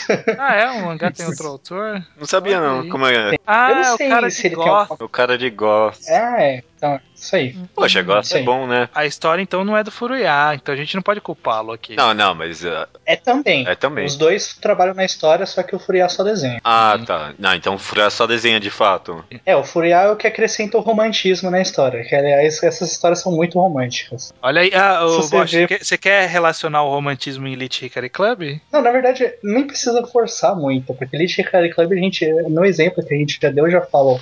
Eles buscam dominar o mundo, eles buscam trazer uma. é, ter a juventude eterna. Então é uma sensação romântica, uma, é o improvável, é o impossível. E ele também. Mas né, aqui ele já começa a trabalhar com a garota. Eles começam a olhar as garotas como seres intocáveis. Eles não podem tocar na garota. Durante Hum. toda o mangá, apesar da garota ser sequestrada por eles, eles são impossibilitados de poder tocar nela, porque é uma coisa que é impensável para eles, assim. Interessante. E Isso é uma coisa muito forte no romantismo, principalmente na primeira fase. Então, nas outras fases, a garota, ela. Na segunda fase, a garota não é o prazer suficiente. E na terceira, ela seria seria tocável. Ela é grande coisa, mas ela é tocável ao mesmo tempo. E isso é na, no romantismo da literatura, você tá dizendo? Sim, sim. Tô falando do Ah. romantismo. Seria o- como se dividiria o romantismo nas três fases conhecidas. Entendi. Que também tem uma forte influência nas, nos outros sistemas. de crônicas de uma é, idade sem noção, a gente vai pra 2006 ainda também, em que ele lança o mangá Kanojo Omamoro 51 no Ho Ho Uhum. ou 51 maneiras de salvar minha namorada. Mangá de cinco volumes, lançado na Comic Bunch, que é a mesma revista que saiu Bitum, Angel Heart, aquele mangá que era o número um do Manga Updates, o, o Atashitashi no Ah, tá. Shawazi no Jikan. Quase eu ia falar que nada bom, então. O Atashitashi no Shawazi no Jikan é bom, não, cara. não, é bom, é bom. Por isso que eu me segurei aqui. E é um mangá sobre o que aconteceria se um terremoto de 8 pontos na escala Richter atingisse Tóquio. A merda que isso ia dar. É, que coisa, hein, Fruya, hein? Que desagradável. Que desagradável esse cara. não? Você vê que essa história ela é bem mais comercial, mesmo assim. Ela é muito pé no chão. Ela Ela é- não tem simbolismo, não tem expressionismo maluco. Ele tem, claro, algumas coisas meio fortes, né? em algumas passagens. É, Mas. É, mas nada muito agressivo, nem nada. É uma história até que bem leve pra um, pra um mangá de sobrevivência, entre aspas. É, é mesmo. Sim, é. E didático, né? Por quê? Cara, ele, ele ensina como você deve reagir a tudo. É, sim. Sabe, tipo, ó, tá, tá pegando fogo, abaixa, anda devagar. Ah, Olha, uhum. tá, tá tendo terremoto, não vai pra ponte. É, Ele, ele, ele ensina tudo, sabe? Enquanto, enquanto o mangá vai avançando, ele vai dando dicas em balão. É muito interessante. É, ele fala dos três caminhos possíveis pra sair de Odaiba, lá, que é uma ilha artificial. Odaiba é Cara, uma eu, ilha eu fiquei artificial. maluco nisso. Eu fiquei maluco nisso. Porque eu descobri só nesse mangá. O Japão tem a porra de uma ilha artificial, cara. tem Não. sim. É uma, Não é uma ilha de entulho. Sim. Que louco! e as pessoas moram nesse lugar. Tem prédios nesse lugar. Uhum. Tem encanamento. Não, o Japão. Os caras inventaram até ilha, mano. Inventaram ele. Cara é foda. meu. Mas vamos lá. É, ok. 51 maneiras de salvar minha namorada. Judeu, o que, que você achou desse mangá? Aliás, sobre o que é a história e o que você achou. Sobre um terremoto, sobre o que aconteceria se um terremoto de. Quanto era? 8.5 que atingisse Tóquio. E aí, nesse contexto, a gente acompanha esse cara, né? Ele encontrou de novo uma amiga no passado que ele gostava e ela tá toda diferente. E, ne- e nesse, nessa história acontece o terremoto e aí ele tenta salvar ela. E a história vai andando e vai andando. Acaba se focando mais em sobrevivência e tudo mais. E sobre a, a força da essência humana e tudo mais, né? Sim. Como, A como força e a, É, a- escrotidão a também, escrotidão. né? Porque escrotidão. se- sempre tem, em todo mangá de desastre, sempre tem a escrotidão do ser babaca, humano. né? Sempre tem um babaca. É, e Com não certeza. são poucos, né? Aham. é, mas o nosso protagonista não. Ele é heróico e tudo mais, né? Em algumas É. partes, pelo menos. Mesmo tendo só 21 anos de idade. É o que me deixa puto. Como assim, só 21 anos de idade? Ele só tem 21 anos de idade, cara. Não parece isso. Aí qual que é o problema? Ele tava procurando emprego, ele tava indo pra entrevista de emprego. É. E a menina tava indo pra um show de J-Rock Depressivo. de visual K, com vestida de gothic Lolita, com 21 20. anos. Com 21 anos. Isso é bem pior, né, cara? E inclusive isso é referenciado no próprio mangá, isso que é bacana, né? Né? Tipo, todo mundo falando, meu, que isso? Você tem 21 anos, sabe? O que, que você achou do mangá, Judeu? Bonzinho, assim. É, Agora que tipo, é, a gente tá comentando mangá, mangá, é, eu acho talvez mais interessante de fato como uma experimentação do Fruya, sabe? Porque é de fato algo diferente de tudo que ele fez até agora, sabe? Me me faz gostar um pouco mais desse mangá, mas tipo, como um mangá de sobrevivência, eu já li melhores, sabe? Até Dragon Head, que nem é tão bom assim, é melhor do que esse mangá. Pensei, eu não consegui achar o nome, mas eu consegui imaginar flashes de algumas outras histórias que tenham elementos iguais. Só que ainda Hum. assim eu acho que a construção do, do mangá até onde eu li parece muito boa. Eu não li tudo, eu li até a metade, exatamente o 20, 27 mais ou menos. Eu conheci o Freedom, o que é o melhor. Negão estrangeiro. Ah, o negão estrangeiro. O negão é gente boa. O Ele negão é é. gente boa. Termina como você imaginaria que terminaria uma história dessa, na verdade é essa. É, então, eu imagino que será tipo um aquele filme lá, o 2012. É, bem É. esse naipe mesmo, viu? Eu Sim. não sou muito familiarizado com histórias de survival, né? Essas coisas de catástrofe, sobrevivência depois Uhum. da catástrofe. É, De mangá que eu me lembro, eu só li Metro Survive. Tudo termina mais ou menos na mesma coisa, sabe? Tipo, tem o podre do ser humano, fode tudo, mas heartwarming, né? Sempre as coisas ficam heartwarming, que é pra No dar uma fim, é- esperança. É, no fim as coisas irão melhorar, né? É, o alguma objetivo coisa- é sempre alguma coisa vai melhorar. É. Sim. É um mangá ok, eu acho que é uma boa, uma, uma boa definição. Um mangá ok. Eu, eu acho que ele é um. É, ok. É Bela ok de definição. 10. Né? É, É ok de 10. O Bocha tem romantismo aí? Bom, o romantismo. Até tem, né? A, a busca pelo lar. Sim, basicamente. Aí, ó, vocês estão começando a pegar a ideia também. É, e tem todo esse negócio que o clima do lugar reflete os sentimentos dos personagens, não tem, mano? É, ele tá meio desolado no começo e é de noite. E, aí quando as coisas começam a melhorar um pouquinho, já começa a. Fica de dia. Fica de é, dia. Ó, ó. Sim. E, e essa, e essa sensação de que quando a gente chegar em casa vai estar tudo bem, mesmo que provavelmente lá vai estar na merda também, mas quando a gente chegar em casa tudo vai melhorar, essa idealização. Tá, tá aí o romantismo. Já tô sacando já. Então, pois é, olha aí, ó. Vocês estão me ajudando nessa empreitada, olha que bom. Ah, Aliás, vocês, mil- conta- vocês contaram 51 maneiras de salvar a namorada dele? Não. Não. Tem. Eu- Acho que eu ninguém contou. Eu acho que não tem 51 aí, cara. É, então. Fi- Fica aí essa. esse- se, se alguém que leu aí quiser comentar, agora é a hora. É, 2007, ele lançou um mangá chamado. Na, mangá, na, mangá na Mangá Erotic Zef, que é uma revista que ele sempre acabou voltando, que chama Innocents Shounen Jujigun. Que é a Cruzada dos Garotos Inocentes, baseados na Cruzada Histórica, a Cruzada das Crianças. Que depois eu fui pesquisar, porque eu, eu conhecia, né, que eu tinha aprendido na escola e a gente sempre ouviu falar que naquela época que teve todas as cruzadas para Jerusalém, né, para retomar Jerusalém, porque era a cidade sagrada. Então, vamos lá, galera, vamos lá, todo mundo. E aí todo mundo morria, Sim. chegava lá e morria. Uhum. E sempre falavam da cruzada das crianças. Eu fui pesquisar e vi que tipo tem revisionismo histórico que eles não têm certeza se existiu, que não tem uns registros É, na verdade, claros. é, parece na verdade ser um grande boato. É, tipo, ó, uma galera, um monte de criança resolveu fazer uma cruzada por si só, sabe? Tipo, vamos lá recuperar Jerusalém.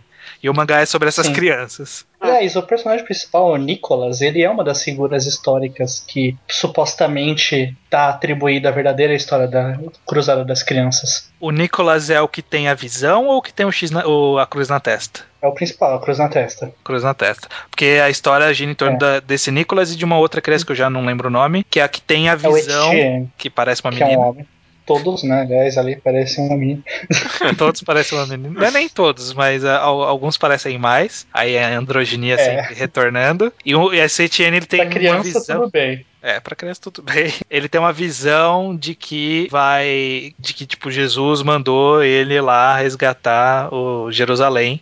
E aí tem uma, uma coisa meio metalinguística, uma coisa. Metalinguística não, né? Uma coisa meio expressionista, um quadro meio, né, de ângulo do Jesus vindo. Tem um pouquinho de experimentação aí. Uhum. Ok. E aí junta uma criançada e fala, vamos lá, a gente precisa de 12 crianças. Aí eles juntam as 12 crianças e, e resolvem ir. Só que assim, o mangá tem três volumes e a gente tem tradução de metade de um. É, cinco capítulos. Pois é. E essa metade de um ainda tá tipo, ah, vamos lá, gente, tudo bem. Mas eu acho que essa história não deve terminar bem. Definitivamente não. É, imagino que não. Acho que não. Se ele for no mínimo condizente com a história, é óbvio que não vai terminar bem. É, Porque no mínimo todo mundo morre. Essa, essa é a melhor situação de todas, todo mundo morre, né? É, Pois é. se morrerem tá ótimo pra eles, É, né? uhum. Esse mangá, como a gente não sabe o final, não tem como ter certeza disso. Mas de do 51 maneira de salvar a sua namorada pra frente, ele tá uma coisa. Ele tá alternando essa coisa de tipo, uma história mais heartwarming, né? Uma história mais agradável, uma história mais pesada, uma história mais agradável, uma história mais pesada, né? Sempre ele tá lançando meio assim. Pode ser, pode ser. Faz Tanto sentido. que, ó, em Peraí, 2008. peraí, gente- peraí, peraí, Fala. peraí, calma. Antes de você passar, É. só pra terminar. Se você for ver a Wikipédia da Cruzada das Crianças, tem Hum. uma, uma figura, um quadro, que é a Cruzada das Crianças por Gustave Doré. Esse quadro ele é de 1877. E você sabe o que é 1877? 1877? Não. Não. É a época romântica. Olha aí! Muito bom, hein? Olha. É, era bem no finalzinho já. Já tava na última fase do romantismo, a fase mais de conquista mesmo. Então, provavelmente eles voltaram. pro- Talvez se duvidar, a história surgiu aí, né? Os boatos surgiram aí e aí começaram a criar esses quadros. Interessante, interessante. Porque existe, né? e- existe uma coisa romântica em, ó, as crianças que são as puras de verdade estão indo resgatar Jerusalém, porque não adianta você ir lá com, com armas, né? Com o exército, porque a gente não consegue, a gente tem que ir lá com fé, com as crianças que são. As- tirar os. Pra tirar os, os impuros, né? Os que são da outra religião da cidade, pois é. Tirar os malditos muçulmanos, né, judeu? Maldi... não, Porque é judeu. Pô, mas eu não sei se vocês sabem. Não sei, quando... tô só jogando aqui. Eu não sei se vocês sabem, em Jerusalém naquela época, quando o Saladino entrou, eles tam ele também permitiu os muçulmanos voltarem a habitar lá. Pô, os muçulmanos não, os judeus. Os Eles judeus. também permitiram os judeus. a- E, e isso deu uma merda depois. É. pois é, é a vida, né? Mas enfim. Então, né, seguindo a, a montanha russa de uma história mais pesada, uma história mais leve, em 2008 o Furuya atingiu o ápice de seu mainstreamização, Sim. Lançando um mangá, um mangá na Jump. Na não é a Jump, Jump, semanal, Não. mas é a Jump mensal, a Jump Square. Genkaku Picasso, também já recomendado em um programa. Esse vocês não discutiram, não, né? Não, Não, não. discutimos. São três volumes, ó. Eu vou dar um resumido aí você pode falar, Bosch. Sobre o, o Picasso, que é um garoto que, depois de um acidente louco que a amiga dele morre e ele sobrevive, ele passa a conseguir enxergar o sentimento das pessoas e, e transcrever isso para imagens que ele desenha, né? Ele é um desenhista, transcrever essas imagens para um desenho e entrar nesse desenho para resolver os problemas da pessoa, como se aquela fosse uma representação expressionista do, do sentimento das pessoas. Ele é bem de boinha, né? Porque tipo, o expressionismo nem é uma coisa tão complexa, né? Tipo, é até que os desenhos que é feito, ele tem essa coisa meio surreal, meio Salvador Dali, mas ele é meio fácil de se entender Meio qual que é a brincadeira ali, né? Ah, eu não achava. Eu não, Sim. Mano, eu não achei nenhum fácil. Vocês tipo, olhavam a imagem, tipo, a, a primeira que ele fazia e sacava, ah, esse é o problema dessa pessoa? Ah, não, mas tipo, não era a coisa mais Não. subjetiva do mundo, né? Tinha uns piores que os outros. É, va- variava, Não, variava. tipo, é- é, tipo, quando ele falava, eu, tipo, ah, tá, beleza, ok, realmente. É. Ok, mas, tipo, antes de ele falar, eu não. Que É até que uma- tem, isso aí é uma questão muito simbólica, né? Você tem que entender os simbolismos para poder entender, tipo, o que quer dizer aquele cavalo, o que quer dizer. O, E, e é interessante porque é um simbolismo para criança justamente porque, né, feito por uma revista para adolescentes, Sim, né, sim. em teoria.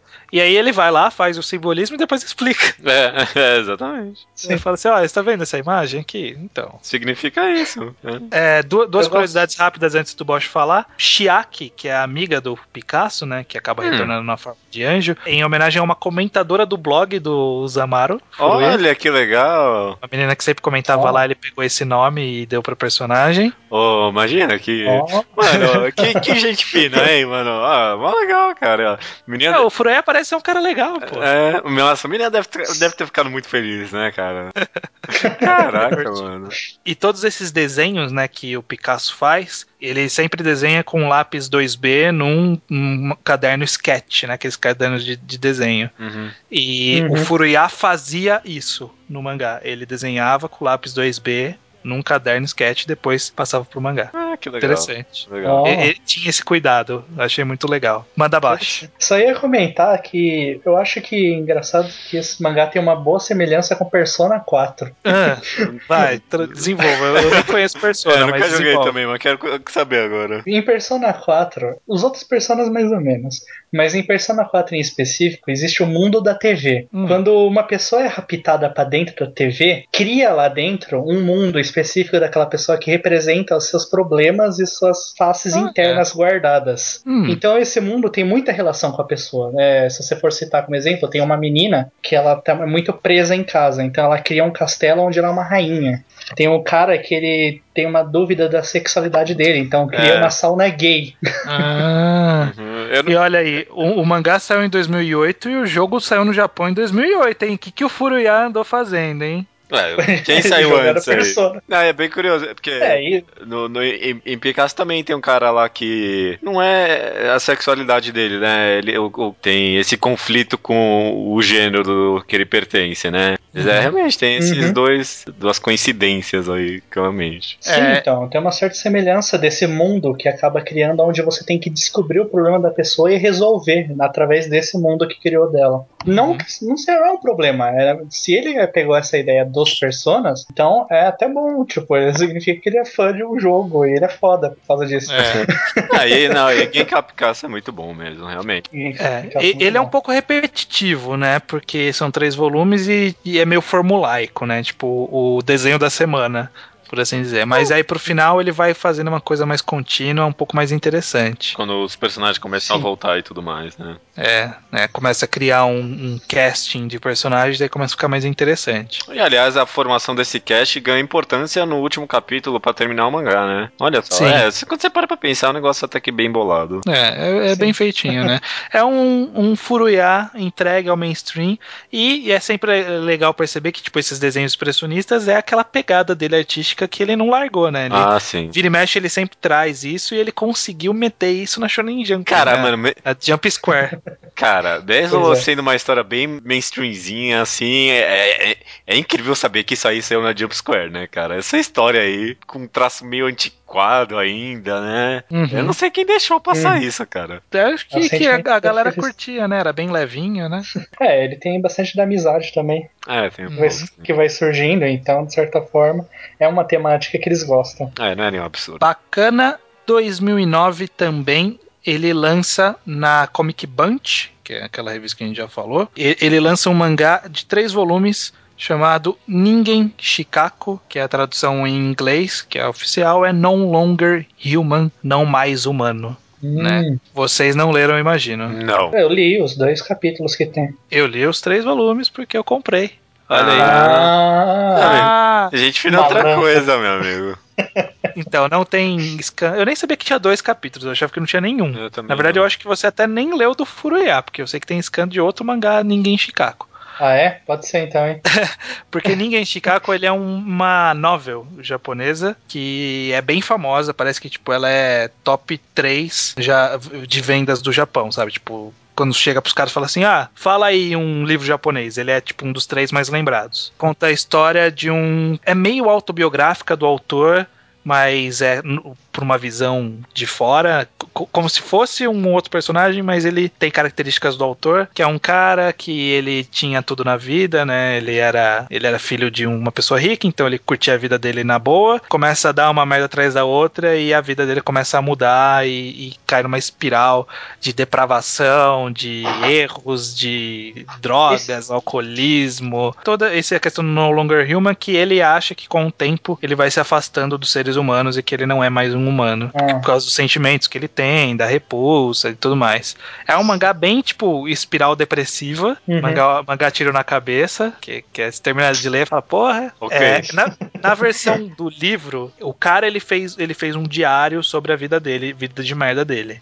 hum. E, e, e, tipo, o livro abre com um cara, um amigo dele procurando o livro. E termina com um amigo terminando de ler o livro. E aí o livro tá no meio, né? Tipo, o, o diário do cara. E o Sim. Furuya ele fez a versão dele. é ele procurando uma inspiração, e aí ele na internet encontra um blog, que é o blog desse cara, falando sobre a história dele, aí ele passa lá o dia lendo o, o próprio Furuya, tipo, Ah. os, os Amaru Furuya lendo, lendo o mangá. E Uhum. ele até fala que ele tem uma relação com o autor, porque o autor que escreveu, ele se matou depois, tipo, Caraca. logo depois da publicação. Ele Ixi. se matou com uma mulher, com a amante dele, pulando no rio. E ele mora do lado desse rio. Essa é a relação dele. Que tipo, os caras tinham se conhecido. É bacana, é um mangá bem tiro na cabeça, mas não dá pra ficar falando muito porque ninguém vai poder ler se não comprar a versão da vertical, que eu não gostei porque tá espelhada. Porra, vertical. Porra, espelhada é sacanagem, né? É. Nossa. Ó, 2000, 2009, já tinha. Quando que saiu lá? Saiu no 2011 nos Estados Unidos. Já não é mais época de, de espelhar mangá, né? Não, cara, já tem Naruto. As pessoas já sabem ler sem espelhar, né? É, é, então. Então, e aí caminhamos em direção à última, que até o momento, né, por enquanto, é a última obra que ele está em Uhum. publicação. Começou publicando na Jump Square 19, que era um spin-off da Jump Square, que é um spin-off trimestral, e aí ele acabou sendo transferido para Jump Square, que é a revista principal mensal, que é o mangá Teishi no Kuni, né? Que né, não não tem o. Né. O Né foi eu que falei. Tem um pouco de scan, né? Tem, não tem muitos, mas tem alguns Tem. capítulos. Tem ah, três nem peguei pra ler, não. É bom? Eu li, é bom. Sobre o que que é o Bocha? É, ele conta a história do Teichi, que é um garoto que acabou de entrar no colegial, high school, né? Sim. Uhum. É, Ele acabou de entrar no high school. E só que ele, ele mora num país onde você estar na, na escola é muito importante que você seja o maior. Você tem que ser o maior de tudo. Você tem que ser o presidente do conselho estudantil. Porque só sendo presidente do conselho estudantil você vai conseguir tudo o que você quer na vida. Então, conforme sua posição for abaixando, você vai caindo situação.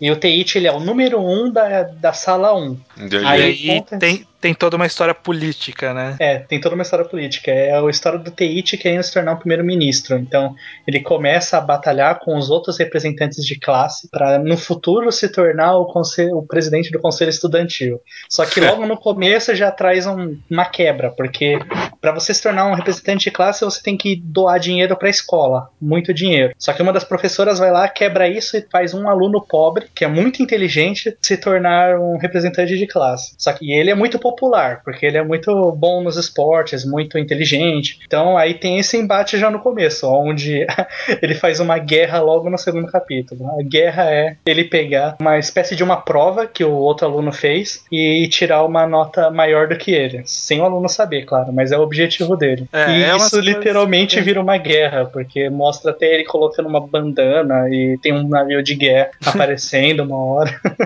é, bizarro nesse sentido. É, é tipo um mundo. É tipo um House of Cards no colégio. sabe? Basicamente isso. Com garotos andrógenos, claro. Ok. Sim, muito. Nossa senhora. E é isso, né? Tem, pouco, tem pouca informação porque tem poucos capítulos traduzidos. Eu, eu, eu tô esperando há muito tempo por novos capítulos, porque parece É interessante. absurdo. Então, é muito interessante. É absurdo como não traduziram mais nada ainda. Pois é.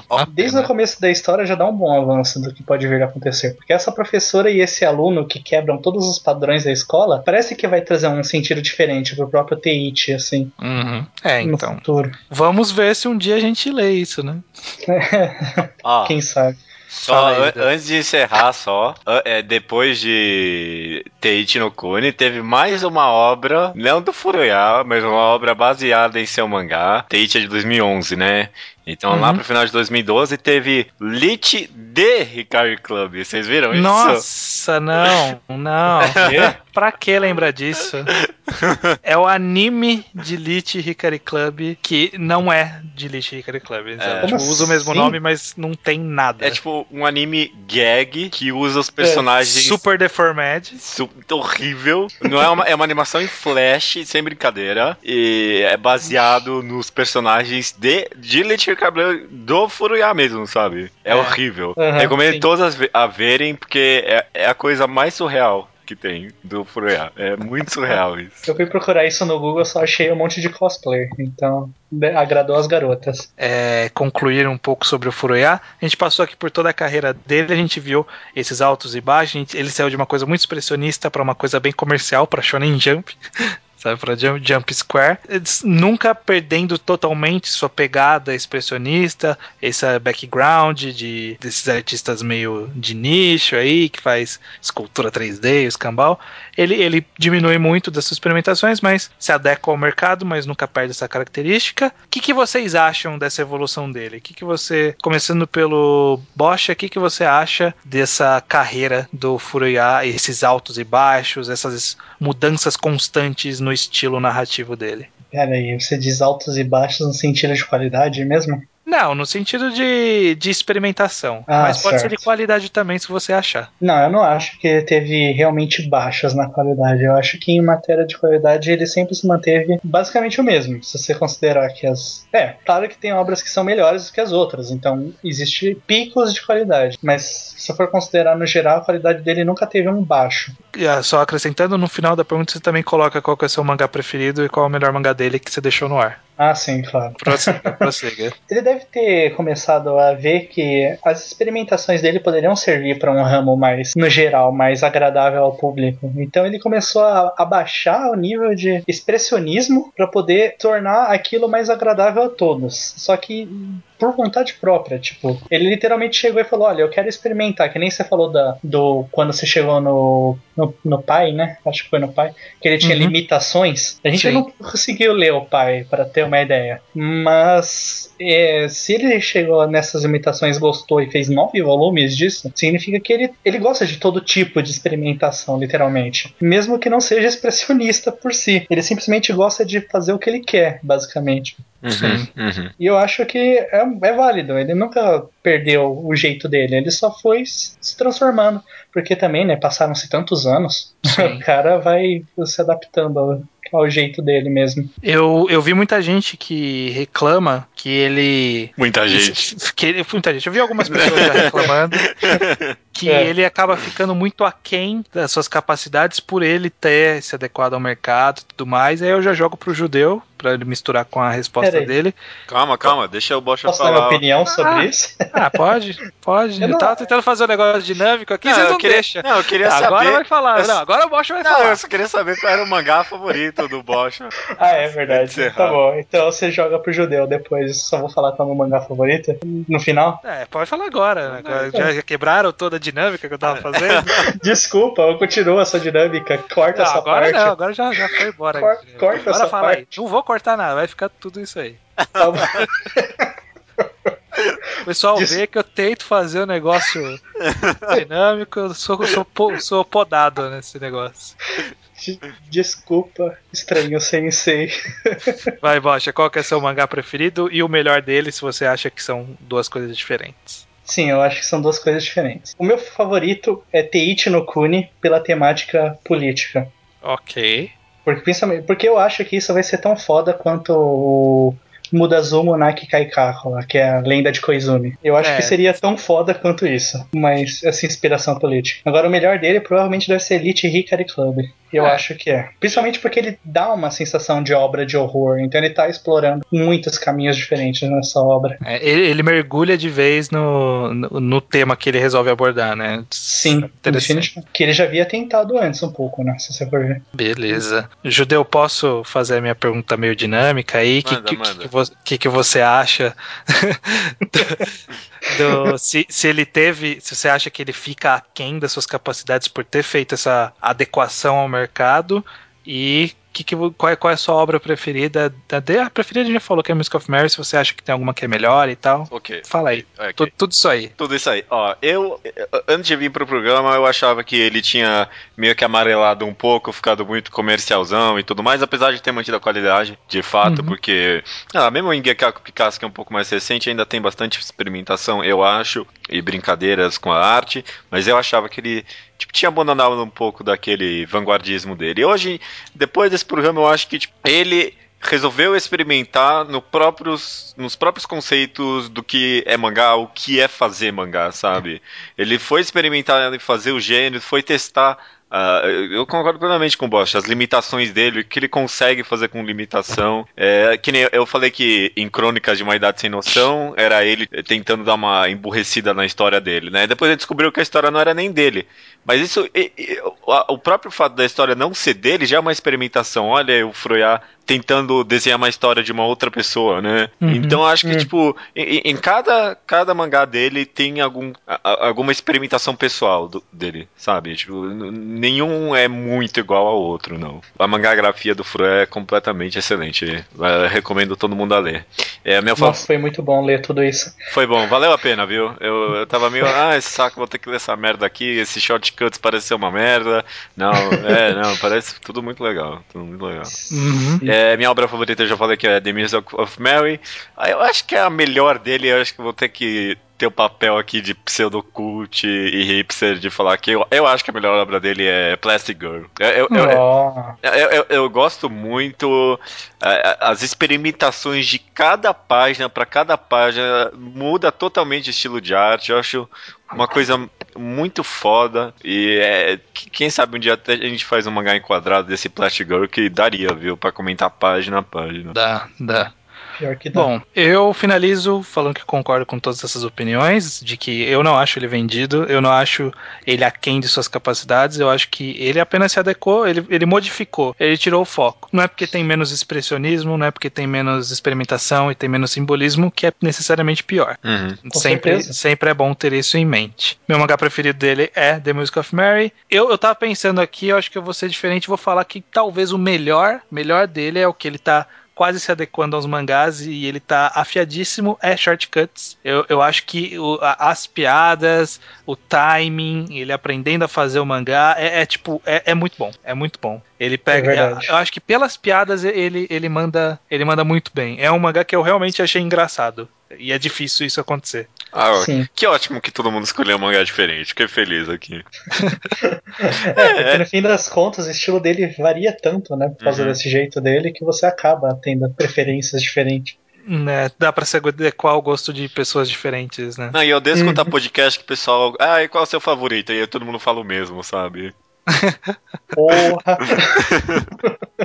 Ah, beleza. É isso, né? Furuya, ouvinte desse podcast, deixe no comentário, nos comentários ou mande por e-mail o que, você conhece deles, você já conhecia, o que, você já leu, o que, que você gostou, suas opiniões sobre as obras que leu, meio que um slowpoke report da carreira toda dele, opinião da, da arte, esse tipo de coisa que a gente quer para nossa leitura de e-mails. Pode ser? Pode ser, combinadíssimo. Não é comigo que você tá falando, mas eu respondi. Pode ser, beleza, fechou. Eu deixarei, tô mandando lá. Muito obrigado, Bocha, pela participação e por nos ajudar nessa empreitada que foi ler todas as obras do Furuyama. É isso aí, valeu mesmo, Bocha. Que isso, cara, eu que agradeço. Foi uma experiência única de foi, se deparar. Foi, com... né? Acho que nunca mais vão te convidar para um podcast sobre os, os Amaro Furuyama. é, não, é difícil. Mas, né, é uma experiência única de qualquer forma. Eu vou tirar a parte do usar, dos Amaro Furuyama e chorar aqui em casa. é, de qualquer forma, você volta para a recomendação da semana. Então, até daqui a pouco. Amanhã.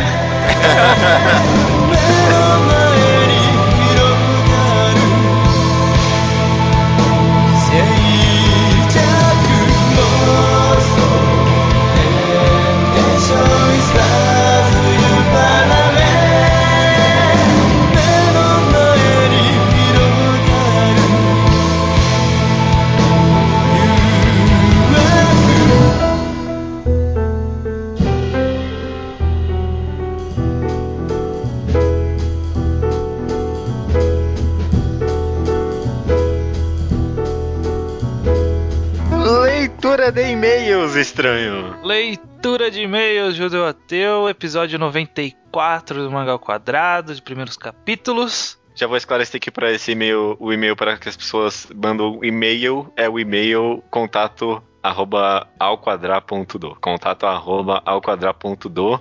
Essa coisa chique mesmo. Para cima as pessoas mandam sugestões, opiniões, mangás que a gente recomendou e elas leram e que vão parar aqui na, na sessão Slowpoke Report. Também mandam recomendação em áudio. Não mandam muito para falar a verdade, mas deveriam mandar, né? Deveriam mandar. Tá começando a chegar de novo. Espero que prossiga esse movimento. Uhum. Tomara, tomara. E também podem enviar recrutamento pra gente, né? Se você quer escrever no site, pode enviar algum texto sobre alguma coisa e tudo mais. Algum dos posts que a gente tem que a gente ainda tá analisando, correto? Correto, exatamente. Recado rápido, importante, Judeu Ateu. Estamos no programa 95 e aí vai começar no próximo programa a maratona de mangás enquadrados prometidos, seja uhum. o que Deus quiser. Ok. E vamos já agora definir a ordem aqui pro pessoal, para eles já irem se programando. Ok. P primeiro mangá é um mangá sugerido pela Yukinami, né? Isso. Copérnicos no Kokyo. Exatamente, uma coisa bem diferentona aqui no mangá ao quadrado, né? Exatamente, tem um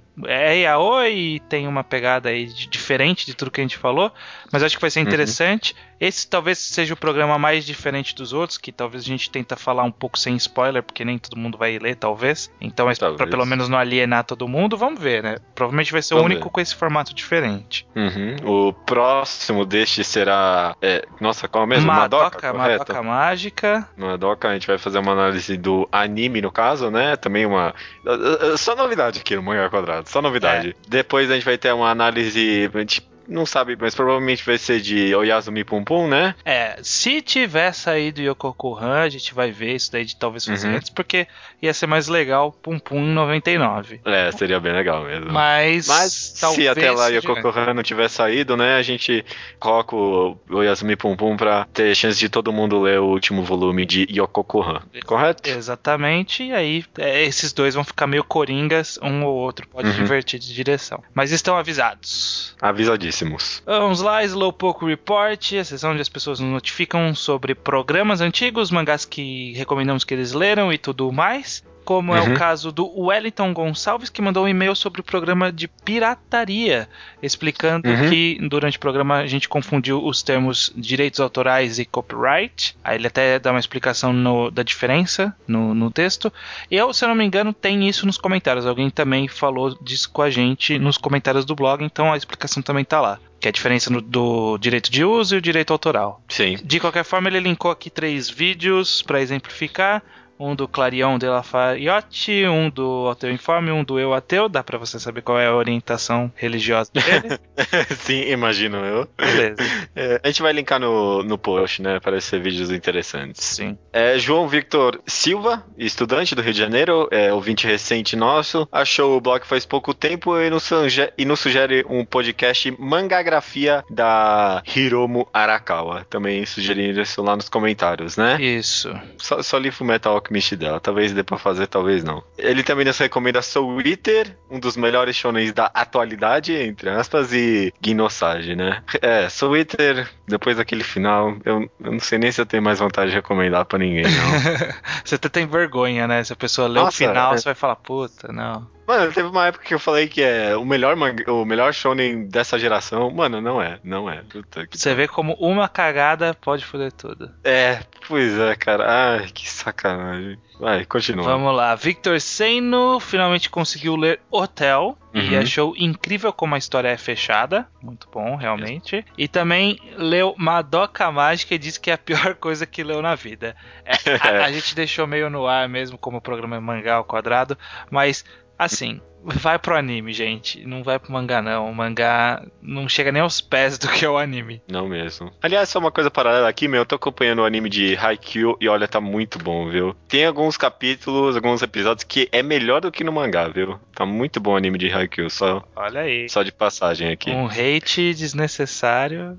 Não, não, o mangá é muito bom, mas o anime, tipo, consegue realçar muito bem as qualidades. É, tá sendo muito bom. Beleza. Vai, próximo aqui é o Ruben 11, que leu Copérnico No Kokyo e gostou de ser uma história de amor melhor que Solanin, digo Crepúsculo, aqui, aspas, ok, tá bom, ele disse. é, Leo Necromancer achou muito bom também, porque é muito bom mesmo, né? Puta que pariu, Necromancer. É, está quase nos atrás de Dororedoro. Quer saber como ele, que é do interior, deve ler Yokokohan, já que o volume 3 não deve ter chegado lá até o podcast. O que, que ele faz estranho? Então, é, é até uma coisa que ficou meio no ar. Eu também sou do interior, não chega aqui. É, quer dizer, eu sou do interior de São Paulo. Mas uhum. aqui até chega, mas sempre demora mais do que na capital. A manha é, sempre que é mangá curto da JBC e que você tem certeza que você vai comprar tudo, assina. Assina porque sai mais barato, não tem frete, sai mais barato que o preço de capa, não tem frete e chega, tipo, para você no mesmo dia que chega na banca em São Paulo. Então, tipo, é, assim, é, é, sempre um negocião. Eu acho que ainda deve dar, dar tempo de assinar o último volume, não sei. Deve ter algum esquema lá, procura que vale, vale a pena, cara. A gente não vai okay. segurar o programa por causa disso, não tá, tá planejado, vai ser isso. Qualquer coisa, lê depois, manda Slowpoke Report. Mas a minha sugestão é fazer esse bizu aí. Fica aí a mensagem do coração. Beleza, de Diego C. Castro, 19, Fortale 19 anos, Fortaleza, Ceará. Leu Kami-sama no Yutori. Ele diz ter terminado de maneira aleatória e espera que o Ni explique, explique alguma coisa. Na... Cara, Cara, eu fui ver só por curiosidade. Eu tipo, pulei um monte de capítulos e fui ver recentemente como é que tá no. É, lá no Crunchyroll. Só por curiosidade. Continua a mesma merda. A mesma merda. Incrível. Ó, oh, Diego, não vai pro Ninão, cara. Não vai pro Ninão. É, Tenta absorver é, tipo, esse mangá como único e esquece que o Nin existe. É, não, tipo, termine com experiência boa e vazia, sabe? É melhor do que algo cheio e ruim. É, é isso aí. É, muito bem. Muito bem. E ele também leu Vitamin e diz que é, deveria ser, sair pela New Pop Pop. Concordo, concordo. Tem uhum, cara de New uhum. Pop. Uma boa sugestão.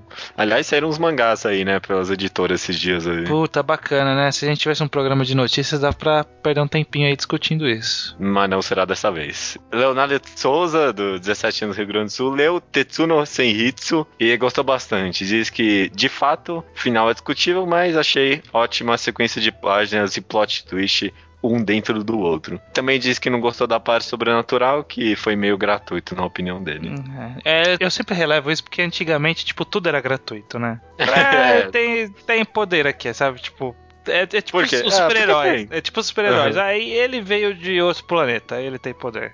Sabe? Isso é gratuito também. aí eu acabo relevando. Mas é, se fosse feito hoje em dia, a gente julgaria muito pior. Uhum, mais rígido. Beleza, rapidinhas agora. Primeiro com o Taka, que concorda que a voz do, da minha voz parece com a do Ryoga. Eu não, não sei o que, que vocês têm na cabeça. Eu nem sabia quem era esse Ryoga. Eu fui pesquisar, é o cara Cisne, cara. É. O cavaleiro de Cisne, mano, que vergonha. Tem nada a ver. Não, é bacana. Ele é um dos cavaleiros até que bacanas. Mas não, não. Esse final de semana falaram que minha voz é do Rafinha Bastos. Não sei porquê. Nossa, não. Aí o pessoal começando a inventar. A galera também. tá ficando maluco. Cada pessoa que eu encontro fala que eu pareço ou ajo igual outra pessoa. E nunca duas pessoas falam a mesma pessoa, sabe? Comigo, qualquer pessoa que tem um nariz grande e usa óculos fala que eu sou parecido com essa pessoa. Qualquer pessoa. tem um cara na novela que fala que eu sou parecido ah, com ele. Toda... É parecido mesmo, cara. parecido mesmo. Não queria falar não, mas é parecido sim. Uh, próximo aqui é o Gamaki, já fiz X, fez uma fanart chamada Hype Battle, que é eu com um o estranho lá com o Ten Century Boys, com né? Solanin. Ah, não, é Ten Solanin, né? Não é Ten Century Boys, não. Ok. É. Ok, cara. Vamos utilizar essa fanart aí. Danilo mencionou já entrando no tema do podcast, né? Sim. Que é Fullmetal Alchemist, Fairy Tail e Bleach. E Bleach, primeiro que eu até tinha esquecido do Bleach, mencionou, eh, o Danilo mencionou que além do caso da Nina em Fullmetal, como Quimera, eh, ele também cita os companheiros do Grid, que também são os outros Quimeras aí de Fullmetal.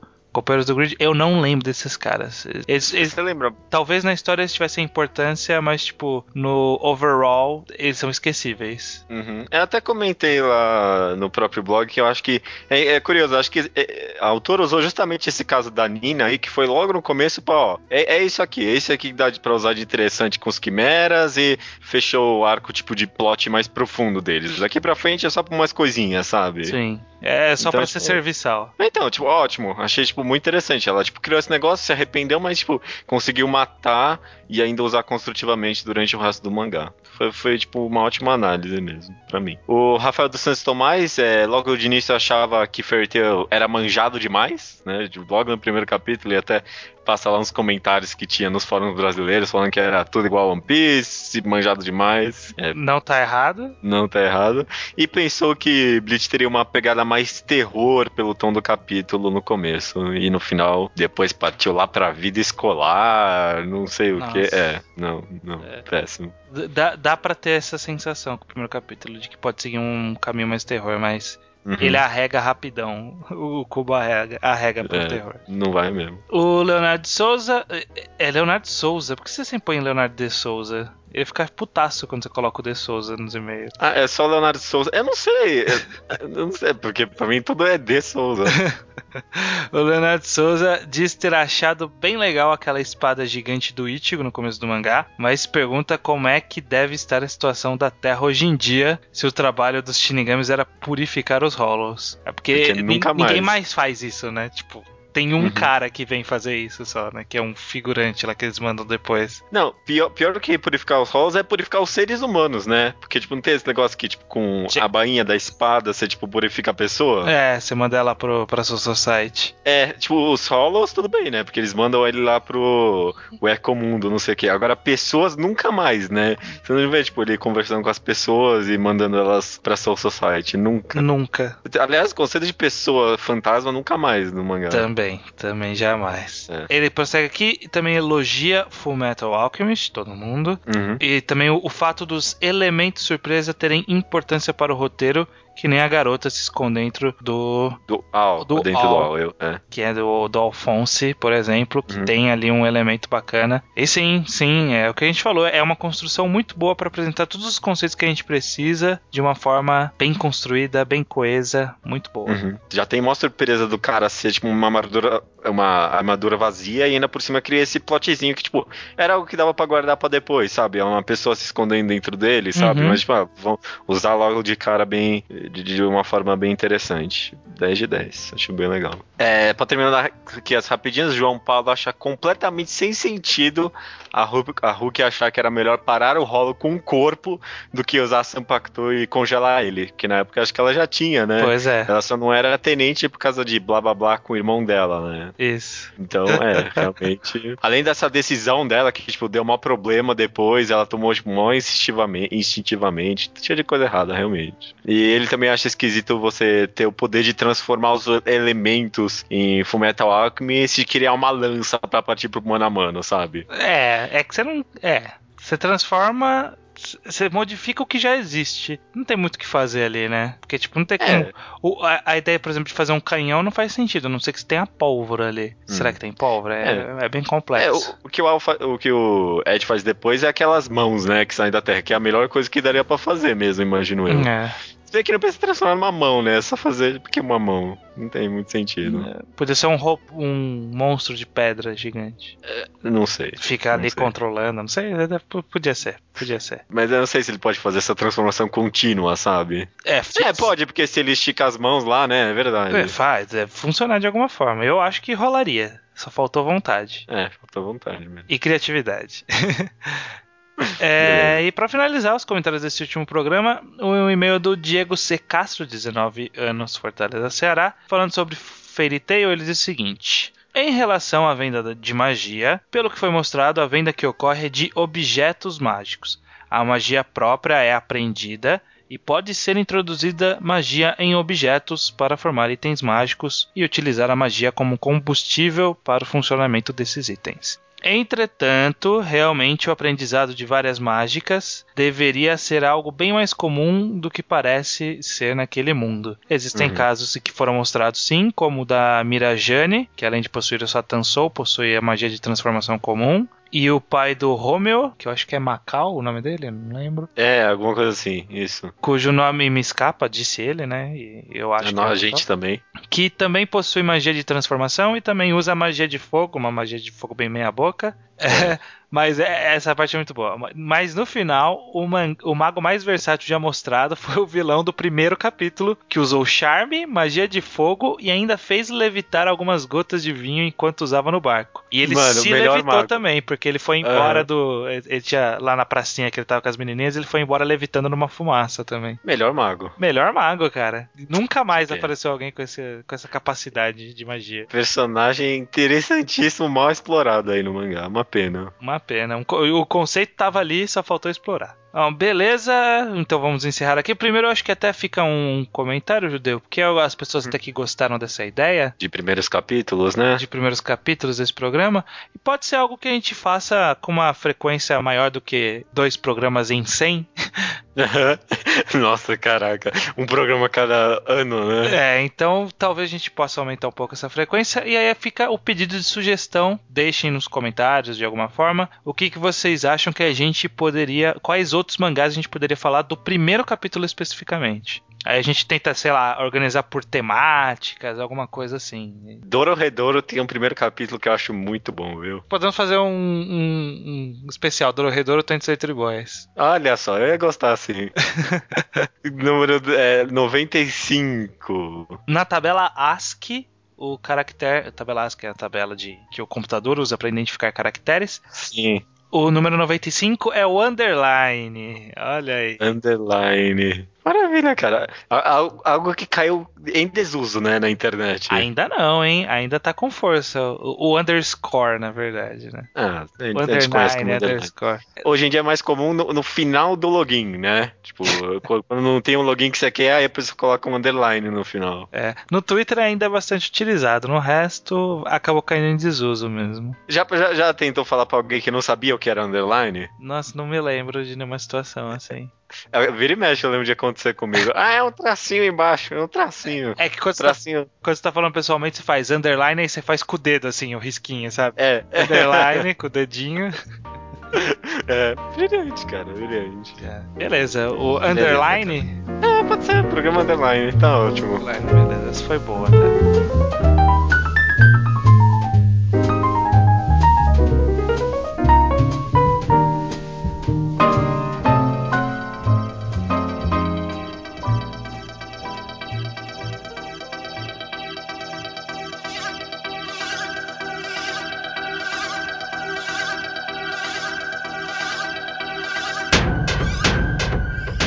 Minha recomendação da semana vai ser uma recomendação bem segura, porque eu cheguei aqui sem saber que eu tinha que fazer uma recomendação, então eu acabei tendo que tirar uma ideia do nada, rápido.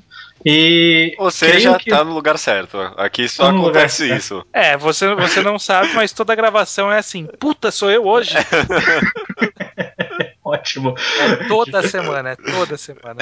já tô me sentindo em casa. E creio eu que não, que não recomendaram, pelo menos pelo que eu lembro de já ter olhado, não recomendaram o que é Adolf. Ah, recomendaram Adolf? Não, não, né? Não, não, não. não. Por que eu estou recomendando Adolf? Primeiro, porque é Tezuka, o que é uma recomendação certa. E é, é o Tezuka bom, é a parte boa do Tezuka, é a parte que é divertida. São cinco volumes contando a história de três Adolfs diferentes, sendo um deles o próprio Adolf Hitler, e como eles convivem, sendo que um dos Adolfs é nazista, não sem ser o Hitler, um Adolf é nazista, e o outro Adolf é um judeu. E esse Adolf nazista e o judeu, eles chegaram a ser amigos durante um tempo. E aí a história conta em cinco volumes, apesar dela ter sido mais ou menos cancelada, como que esses Adolfs crescem e vivem vivem as suas vidas e como é o contexto da Guerra Mundial, a Segunda Guerra Mundial. Uh, isso também é uma prévia do que eu gostaria de fazer quando, quando vocês comentaram. Vocês chegaram a comentar em um podcast recente sobre a ausência de alguém para escrever sobre obras antigas. Então eu estava pensando em talvez trazer essa ideia. E Adolf seria a primeira obra que eu iria analisar. Olha só, ah, gostei, olha cara. Gostei. Tô, tô, tô no aguardo, tô no aguardo. Basicamente, então é uma obra antiga que segue essa ideia de vocês e que eu consigo recomendar porque é muito boa mesmo, merece ser lida. Recebeu 9 no meu mangá updates, então Olha sim, aí, é muito bom. Quantificou o quanto gostou. Opa, com certeza. Vocês não deveriam olhar meu mangá updates em matéria de notas, mas isso é outro detalhe.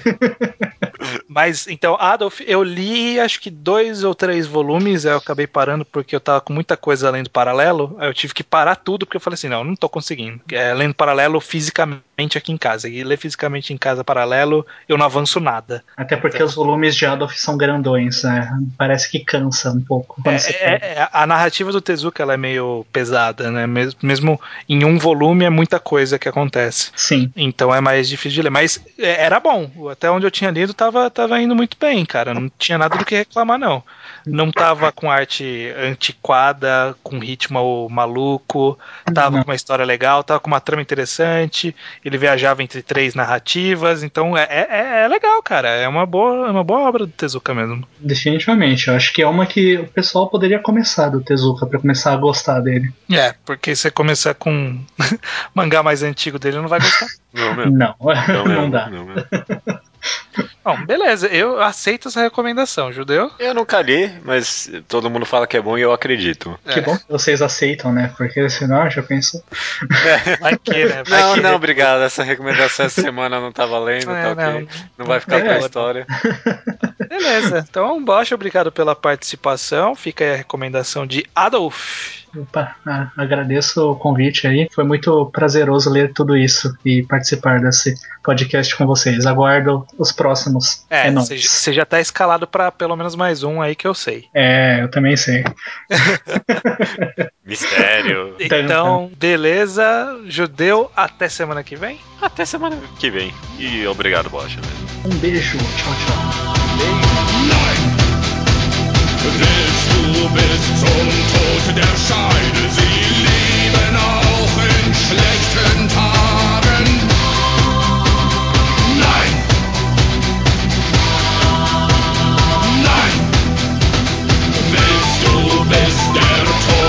song.